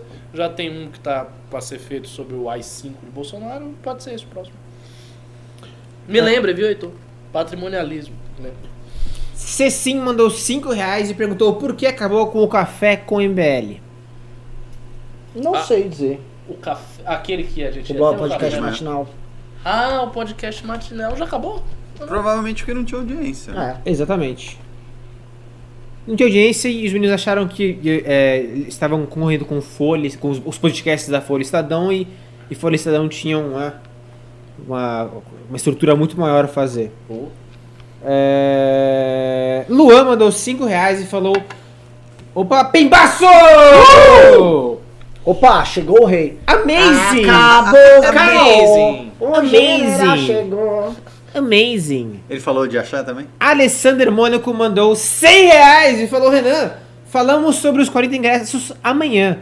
Ricardo disse que o MBL não terá mais pimbas, o pessoal se mobilizou. Amazing. Você sabe o que, que é? Ele é tipo, mano, um, um pai vigilante que agora viu se, se o filho caminhava com as próprias pernas. Eu A- aliás, aliás, eu vou fazer uma observação sobre o, o Alessander. O Alessander é um cara que, assim, é, claro, ele pimba, ele ajuda muito, isso é, isso é fundamental, mas ele é um arquétipo de empresário, ou seja, um cara muito bem sucedido, que falta no Brasil. Um empresário que chega e contribui com a, a porra do movimento que ele acredita, porque isso falta. E Falta, ele e outro, contribui, assim, porque dando quer, rosto. E assim, rosto, e deu o rosto, tem- sofreu patrulha, veio, aque- veio aquele bando de fracassado encher o saco dele. Ele deu foda-se, mandava amazing e amazing LGBT, pau, minhas pau. drag, Não, não sei o que, pau no cu. É, isso, isso tem que ter mais, isso é muito importante. Tem que Ah, ter mais. Porque o empre- o empresário brasileiro, assim. Então, em regra, não tá nem aí. Tem Tá al- nem aí. alguns poucos são corajosos e vão uma maioria é bundão É, mesmo. e o cara quer se tem associar medo. com o Estado, então não dá dinheiro para movimento capitalista, não. A gente tem uma situação ridícula no Brasil que é o seguinte: são movimentos pró-capitalistas de não capitalistas, É e o lógico. capitalista não ajuda. É isso lógico. é foda. Não, não, não. O, o, o, é a coisa que eu mais vejo é que assim, se eu entrar nesse assunto, primeiro Sai daqui amanhã, embora. É, e não. segundo que assim, Esquece. Abriu, você, você está abrindo uma caixa de Pandora não eu tava até assim, tentando me acalmar, A, mas. Bi- a Billy, a Esquece, Billy do garoto esquece. com essa babá. assim. Nossa. É, próximo pimba é do Luan, mandou 5 reais e falou: O que vocês acham do plano de wealth tax da senadora Warren nos Estados Unidos? Taxar os muito ricos seria uma forma de reparar o que o corporativismo causou? Tem a taxa dela, tem também o Wall Street Tax do. do. Do outro, Yeah, o do do Sanders, do Bernie, do Ah, Bernie não. Tem o Sanders. do Andrew Young também. Que é com renda mínima. É o seguinte, os Estados Unidos está tendo uma onda agora de candidatos hiperpopulistas de esquerda no Partido Democrata, que com propostas que não são sérias. O Partido Democrata e o Partido Republicano, você pega, você assiste debate, o debate do Bill Clinton contra, acho que é do CACs, 96. Você assiste o debate do Bill Clinton contra o, do, o do Bush contra o Gore em 2000. E olha que o, o Bush tinha fama de limitado, tal. Olha o deba maior debate de todos, Obama e Mitt Romney, dois monstros. Você não viu o Partido Democrata, ah, ele era mais falando merda nenhuma. O Partido Democrata falando sempre coisa com coisa. Do Obama, passou o segundo mandato do Obama pra cá, o Partido Democrata virou uma piada completa. É que, cê- assim, vamos lá. O Partido Democrata virou uma piada completa? Virou. Mas também na outra ponta eles têm o Trump, que não é um candidato sério. Então, a concorrência, eles precisam equiparar Também o que o acho. Trump é na direita e na esquerda. Isso é um problema. É. O, segundo, o segundo problema que a gente está tendo, que está rolando nos Estados Unidos, como decorrência da política financeira do Fed, você está gerando uma apreciação do valor dos ativos contra a renda das pessoas. Então, assim, as coisas estão ficando mais caras, o dólar está desvalorizando e o salário das pessoas não está acompanhando. Então, quem é rico e quem tem ativos está ficando muito mais rico, né? E isso é uma decorrência da política financeira, da política do Fed. E aí você está tendo um aumento da desigualdade causado por uma política fiscal. E aí os caras vêm com a solução E populista, a que é, ao invés de, de mudar a política do Fed, que, não, que, chega lá foi, e que foi o que ajudou a eleger o Trump também. Foi e- é esse mesmo populista, só que é a direita. O Trump Sim, veio sim, com sim. protecionismo, só que esses caras vêm com o vêm com um imposto sobre os mais ricos. Mas o problema que está gerando isso é a política fiscal americana. Com quantitative easing, com esse juros artificial e não sei o quê. E aí, e que é o que está acontecendo no mundo inteiro. E, e o- aquela, o, o Ray Dalio, né, aquele livro que eu mostrei ontem aqui, ele tem essa tese e ele fala, essa política fiscal gera desigualdade, que gera instabilidade política, que gera revolução se não for resolvida. E, e isso como decorrência da política fiscal de Banco Central. Então aquele discurso dos libertários, que os caras falam, não, Banco Central é uma bosta, porque faz isso. Banco Central gera desigualdade, que gera causa institucional, que gera pessoas mais pobres. Você acha que isso pode estar mais acontecendo no. Chile? Muito da, da questão com da revolta no certeza, Chile, tipo, é preço do aluguel, você não, não Sim. se mora mais em Sim, Santiago. Sim, com certeza. né? A- a- Você tem uma elite que vive está mercado assim, financeiro, no mundo ganhando inteiro, dinheiro. aonde tem Banco Central, isso está acontecendo. Ainda mais agora que vai entrar Modern Money Theory, que é aquela teoria imbecil que diz que um país nunca pode se endividar dentro da própria moeda. E aí os caras vão começar a imprimir dinheiro. Como é que é? Não pode se endividar por Na por própria. quê? Eu, eu não entendo, eu não sei como funciona. Eu sei que eles falam que assim, que um país nunca pode quebrar na sua própria moeda, porque ele sempre pode ficar imprimindo moeda para pagar os outros. Eu não, não entendo. Não me pergunte. Inflação e tudo. Não sei, não sei, não sei. Eu sei são que eu sei que isso existe, isso está sendo levado a sério. Não me pergunte como. É. E, e aí isso vai gerar desigualdade, isso gera instabilidade política, isso gera né, clima pré-revolucionário. Por quê? Porque o Banco Central está lá inflacionando o preço de ativo, deixando o rico mais rico e fudendo o pobre, deflacionando a moeda. Inflacionando, desculpa, a moeda. Ciro Gomes gostou dessa teoria aí. Gostou? Faz o... É, acabaram os pimbas. Aê! Acabaram os pimbas? Acabaram os pimbas. Assiste, vou recomendar de novo o vídeo dele aqui para vocês assistirem, se vocês quiserem entender isso. Ele fala tem tem dois, tem um documentário que é um documentário de- com a visão de esquerda, mas que diagnostica o problema que eu te falei, que é o Four Horsemen, que tem o Noam Chomsky, e esse vídeo do Rei Dalio que chama é, How the Economy Machine Works, eu acho que chama, para quem fala inglês também. É muito bom, ele explica esses ciclos de débito e nesse outro também ele explica de uma outra maneira e ele fala por que que isso está acontecendo. Então é, é um é um problema assim que existe, cara. Tem banco central, tem política fiscal e vai gerar desigualdade, vai deixar o rico mais rico e vai foder todo mundo, entendeu? Complicado. Senhores, Senhores, É isso. sob o. Vá, me dê Nossa, um. amazing! Eu quero, eu quero- um adjetivo aí pro olhar dele. Olhar Sobre o glorioso. Na gloriosa como? Aquilar. Como- Aquilar? é como uma águia. Sobre o Pô, aquilar esse foi, esse, esse foi longe. Ele tá assim, ó. Ele tá assim, todo. nisso. E, e por que não o lupino também? Lupino é bom também, lupino é bom. Sobre o aquilar e Ó, teve um lupino. piminha aí. chegou o pimbinha. É. Aquilo lá. ele- Vitor Timão mandou dois reais e falou, bancada top. Oh, Muito valeu. obrigado. Ei, Sobre o Aquilar Lupino. Sobre o aquilar e lupino olhar caralho. de Alessander Mônaco, vulgo Amazing, Amazing. dou por encerrado Amazing. este programa. Uh! Até a próxima. Salam. E vira a câmera pra mim, por favor. Mas isso, isso é uma coisa que você poderia ser. Lógico. Senhoras e senhores, muito obrigado pela audiência nesses dias da bruxa. Plau! Plau! A galera falou que essa risada do Temer não é a risada do Temer, essa é a risada do.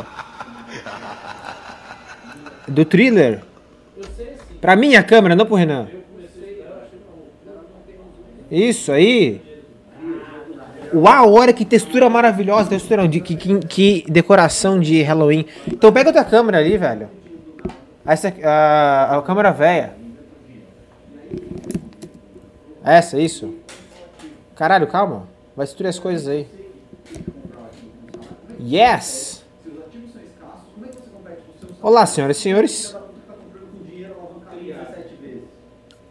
Riso Win, Risocracia, Michael Jackson. Beijo do velho. Valeu, velho. Momento Riso. Riso, fala com o Renan para indicar o canal do Paulo Henrique com Paulo Henrique Sapere Audi. Bancada maravilhosa. Olá, Alessandro Mônaco, tudo certo? Fala, Jefferson. Fala, Cassiano Zimmermann. Beijão pra Lúcia. Boa noite, Matheus Coimbra. Vai jogar hoje? Não vou. Eu podia jogar. Não podia, eu tinha que baixar o Battlefield. Cadê o cara que tava me xingando esses dias? Eu desinstalei o. Faltou pauta, né? A pessoa não quis falar de Trump. Ô, caralho, perdi tudo aí agora. Aí voltou. Ave Riso, valeu, Palma Temer. Risografia.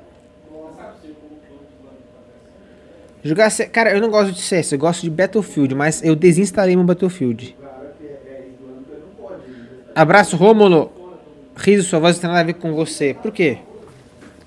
Como é que era pra ser minha voz? Como é que era pra ser minha voz? Como é que era pra ser minha voz? Tem alguém que entra no Twitch com o login do BL? Tem. É você que entra no Twitch com o login do BL? Não. É o Heitor só. É o Heitor? É o Heitor que entra no Twitch. Vamos jogar COD Mobile. É, vamos, eu vou baixar aqui agora então. Cadê o App Store? Salve Renan Stein! É, é, vocês não falam da pauta do Ricardo Salles. Eles falaram um pouquinho de, de novo, sim. Mas acho que não citaram o caso.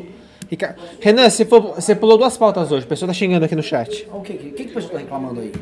Você não falou da pauta do Ricardo Salles e na pauta do, do impeachment do Trump. Tá, o Ricardo Salles. O que, que tem o Ricardo Salles mesmo? O que, que era? O que, que... O Novo suspendeu ele. Do. Normal, normal. O Novo só tá se cagando hoje. Deixa o Novo errar também. Aliás, eu vi agora o, o tweet do Marcel Van Hatten lá. Ó, Eduardo Bolsonaro acertou em voltar atrás. Pô, Marcel, você pode mais que isso, né? Ficar passando pano pra esses caras. E o Trump? O que, teve o Trump? O impeachment dele tá andando. Isso, a Câ- Câmara aprova o prosseguimento do inquérito contra Trump e composição dos republicanos. Não. Trump não cai. Não é- cai. Mas isso tá ajudando ele na campanha, inclusive. Ó, louco. Ó, tô, pessoal, tô baixando o Call of Duty Mobile aqui. Riso da tarde, tá mesmo, 10 horas da noite já. Ô, me atualiza aí. Você viu que entrou um cara aí? Hã? O Pimba do Bustamante, cadê o Pimba? Mano, o, o- essa porra do, do, do Google aqui, o Google Chrome, tá travando essa bosta aqui. Eu não consigo ler o último Pimba sempre. Vou tá, agora que acabou, mano, chiclete com banana. Chiclete. Zero. É, é. Toques apenas, não. Hoje, te- hoje teve gol do Gabigol. Teve? Não sei, falaram aqui. Fala no Cameira, tudo bom? Renan tá com bíceps saliente, hein? Maroma transudo, ô louco. Quem falou isso? Marcos Góes, Ah, não, não. Eu tô, tô, orra, hoje eu tô, fi- fiz box. olha só. Tira o pé da minha, minha bunda, Não tô velho. nada. Só tô tocando aqui com os nossos seguidores. ML tem que entrar na disputa como um partido, ô louco. Será que algum dia entra? Quando o Kim vai aparecer na bancada? Japonês faz falta. Pois é, ele tá em Brasília. É... A gente pode tentar trazer ele numa segunda ou numa sexta, mas é difícil.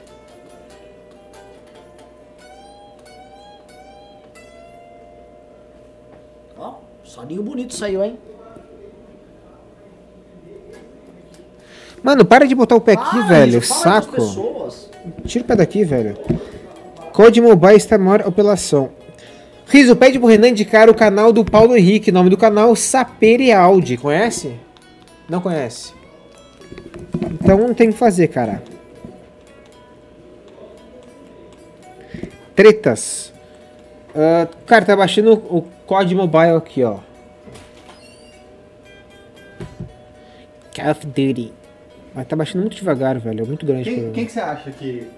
Tá ligado aqui ainda? No- Não vai no- abastecer. No X1 na faca, quem você acha que manda mais? Adélio Bispo ou. Nossa, não é que não manda chama- essa, é velho. o outro cara? O- O Carlinhos Brown. Não manda essa. Hã? Você tá com o áudio aberto? aí? Tô, velho, tô ao vivo aqui. Eu falei pra você. O quê? Ó, o Ricardo tá na frente da câmera ainda. Obrigado, Ô, Ricardo. Obrigado. A live dos heróis do Um, impeachment. um sol da sua câmera aí, não? É o que a galera tá rindo aí. Lógico, agora. que- A essa altura do campeonato, o- o- os caras já. Os, os Minions já foram banidos todos. Já, Pedro. É o Ricardo Ribeiro, grande Ricardo Ribeiro. Edu 0H. Cara, eu tô tentando baixar o código aqui, tá? Muito devagar. Mas qualquer coisa me chama no Instagram que eu, que eu ado sim. É Rafael Rizou. Já jogou o Sunset Awakening, não? O único jogo que eu joguei nos últimos 5 anos foi. Ah, o cara perguntou se jogou o Sensei Awakening. Eu tô jogando. Foi o primeiro joguinho que eu baixei na minha vida no celular. Sério? É, e tipo, é bom, mó chato essas coisas, cara. O jogo é chato, né? É, esse jogo é o joguinho de celular, diz que quem gosta, com o Barulho Cavaleiro. o jogo de celular é um saco. Eu jogo Path of Exile, um jogo de RPG, Excellent. Jogo Olha só, é o único jogo que eu jogo, pra valer, que não é, não dá, não é joguinho, é jogo de velho. Sudoku. Não, é esse aqui, ó. Cadê, cadê, cadê? Esse Digit, da bolinha que você tem que ficar cavando. Já viu isso? É o seguinte. Jogar. Vice André. Bola. Aliás, eu vou falar com o pessoal agora. Deixa eu ver. Entendeu? Só que tem obstáculos no meio e você cava. Vocês têm que estar mais. isso assim. Ah, tinha um desse que era famosinho que você tinha pra jogar água lá. Ah, ah, ah, ah, ah. Pra cá. Oi?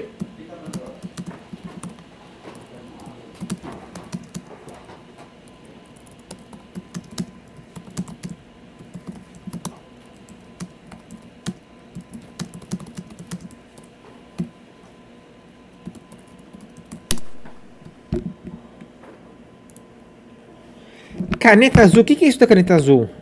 Você sabe? Um cara cantando que viralizou. Acho que uma música ruim, como qualquer música. Mas viralizou só. É tipo, o cara perdeu uma caneta azul e cantou isso. Tá. Ok, bacana a caneta azul. Renan sabe tocar Robert Johnson? Renan?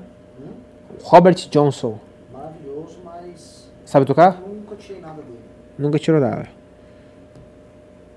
Cadê meu App Store? Opa, baixou.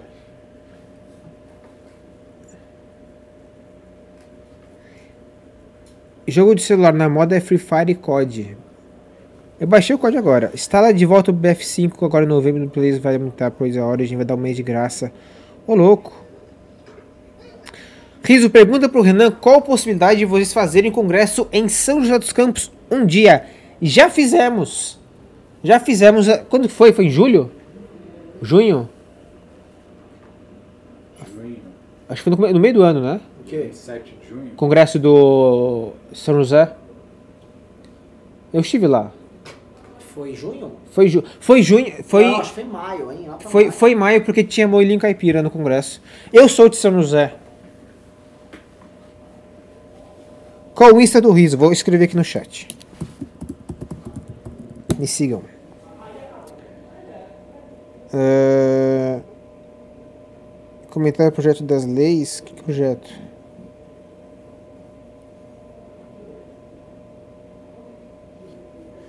Eu não toco nada. Eu, to- eu toco um pouquinho de nada de teclado um pouquinho de nada. Nem, nada. Eu, violão, violão eu toco uma música só. Renan é muito fraco tocando. Assinado Ana Foda. Coitado.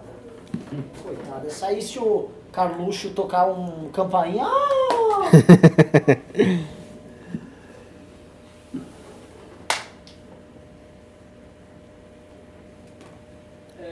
Qual a possibilidade de ter congresso do MBL em Sorocaba? Eu acho que é uma possibilidade bem grande, cara.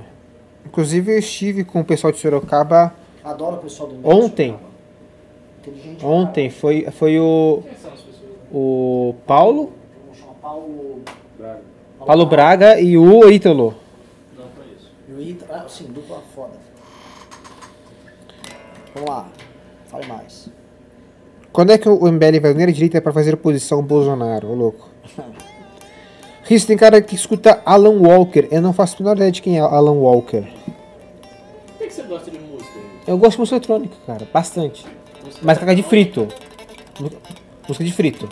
É, tem, tem cara Eu vou, eu vou tocar um pouquinho aqui, mas não muito, porque senão vai dar problemas intelectuais. Um negócio assim bem artificial e pós-moderno e tal. Computacional, sabe? Parece.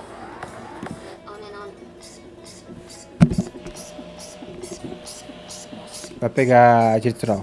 The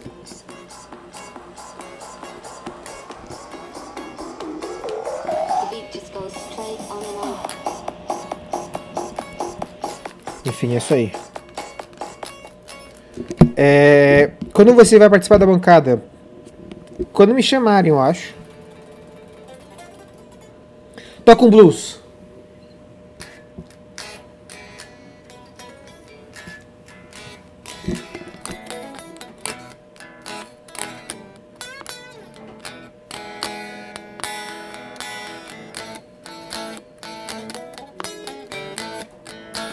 Cara, Trace é muito bom, velho.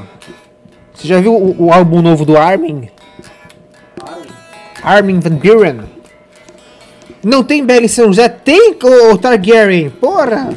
Tem um belizaço aí. Inclusive, eu sou de São José e eu, eu, eu fiz, faço questão de ter um belo forte aí. É o do Tomás Henrique Barbosa. Ele comanda o MBL aí. Depois procura nas redes. Ou então me procura que eu... Como que é? Quem? Minato.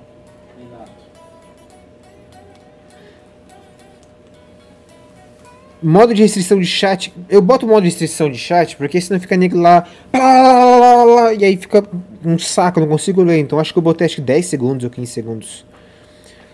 Onde fica a base aqui? Eu acho que não tem, não tem base, o Targaryen. O pessoal se reúne às vezes em- na casa de alguém, em bar. Muito bom se reunir em bar, gosto bastante. É, a gente fez o congresso em São José num hotel perto da rodoviária. Eu não lembro o nome do hotel agora, da rodoviária de. Obviamente, de ônibus. Acho que a velha. Ah, Não, a nova. Agora nem sei mais também. É, Quem comanda em Porto Alegre? Quem comanda em Porto Alegre? Não sei o nome do nome do Porto Também não. Inclusive a liderança ela tá em suspenso. O do Rio Grande do Sul é um grande problema para o. Bruno Mendonça mandou 7,90 e falou cover artístico para o Renan. Vou pagar que eu sei. Obrigado, Bruno. Essa história do, do cover artístico é uma coisa muito interessante. Uma vez a gente foi num- numa. numa. no espetinho aqui perto. E eles queriam cobrar cover artístico do mundo. Aí eu li assim a. O negócio da parede do cover artístico, eu leio não sei o que lá, não sei o que lá do Ceará. Eu falei, vocês estão cobrando uma lei que foi aprovada no Ceará e em São Paulo? Vocês estão de sacanagem. Aí o cara tirou o cover artístico da. da- É sério? É sério. Caramba. Aqui perto, aqui na. na sabe aquela padaria lá de baixo? Aqui não tem lei de convertista, não? Nem sei se tem lei. Mas a lei do cara é do Ceará. E eu comentei bem alto pro, pro gerente ouvir. Nossa, mas lei do Ceará em São Paulo? E o cara tirou da nota fiscal. Da, da cobrança.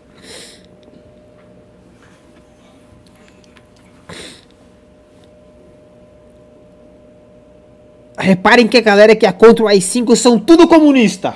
Nossa, fomos desmascarados. Caralho, o cara, mano, mitou mesmo. Mitou. Mitou. Mito, mito. Se for no centro, então foi a velha. Se for no Jardim Paulista, é a nova. Paulista, foi no Jardim Paulista, isso. Jardim Paulista é aquele perto do Embraer, né? Então foi lá mesmo.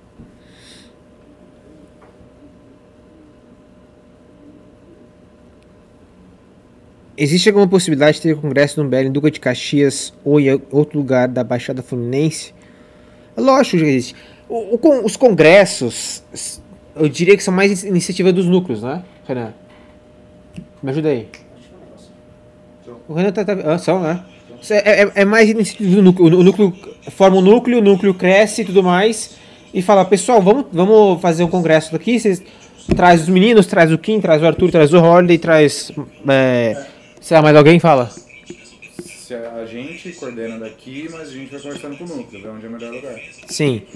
E aí, conforme o núcleo tiver crescendo, tiver bom, a gente confia no núcleo, o núcleo manda bala. Ah, quando o MBL pode começar a desenvolver uma base mais em periferia de São Paulo? Onde você quer, o Felipe? Eu não sei como é que tá agora. Eu sei que há um ano a gente tinha, tipo, o- aqui em São Paulo, um BL ah, Zona Sul, um BL Centro, um BL Zona Oeste, Oeste, enfim. Cada região tinha um MBL próprio. Eu não sei como está agora isso daí. Hã? Eu tô pensando uma coisa aqui. Sabe o que eu, eu sinto falta? Ah. Um movimento forte, irmão do MBL. Irmão? É, pra reduzir a quantidade de coisas que o MBL tem que fazer. Porque de certa maneira o MBL tem que fazer quase tudo. É. Pode, pode pensar. O MBL tem que fazer coisas demais. Podia ter, por exemplo, um movimento irmão mais popular e tal. Um abraço pra dona Cleusa, a vovó do Marcos Góes, que já vai dormir. Boa noite, dona Cleusa.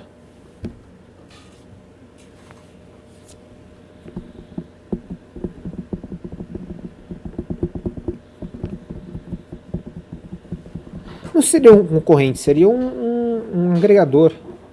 Gameplay do novo Star Wars, não vi. Ricardo joga algum jogo? Jogo. Qual? Estou jogando Path of Exile, inclusive vou Qual? pra. Fala de novo. Path of Exile. É o, o que o Diablo 3 deveria ser. Bem melhor do que o Diablo 3. Jogue. Olha só, a Lúcia. O, o Junti tá aí ainda? Já foi embora, Renan? Foi embora, né? A Lúcia perguntou, falou que queria que tivesse um, um MBL aqui em Lisboa. Estamos com um- um, eh, uma espécie de intercambista aqui, eh, né? Aqui no, no, no escritório esses dias, que é de, de, de Lisboa. E a ideia é ele montar um, um, um movimento. É, é, cumprir Portugal, não é isso? Movimento Cumprir Portugal. É uma, a ideia é montar um MBL em Portugal. Então fique ligado, fique ligado aqui no, nas nossas páginas que vamos divulgar em breve. Isso, ele fez um news. Isso, maravilha. Hã? Ele vai estar no congresso. Maravilha. Ele, ela já falou que ele fez o news é, ele mesmo. Então mais um. O que eles acham da situação de ativos e aeros? Ativos, e- eu não sei o que é aeros, eu não sei da situação, o RDG, RDG. Moreira. Hoje foi bem. Path of Exile. Foi. Não sei porque não. Um abraço aí pro Felipe Gaio. Tá em quanto mesmo? 795. Até agora? Lá, lá, lá, lá, lá, lá. Hashtag assume exército, louco. Ah, pessoal, então vamos desligar?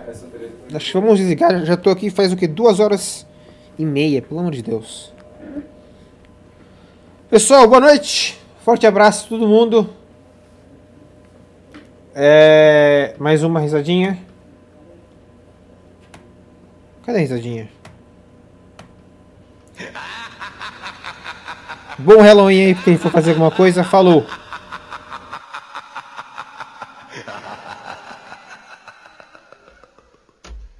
É verdade, o, o Renan. Renan. Renan. A Lúcia falou que você está um gato. Ah, é.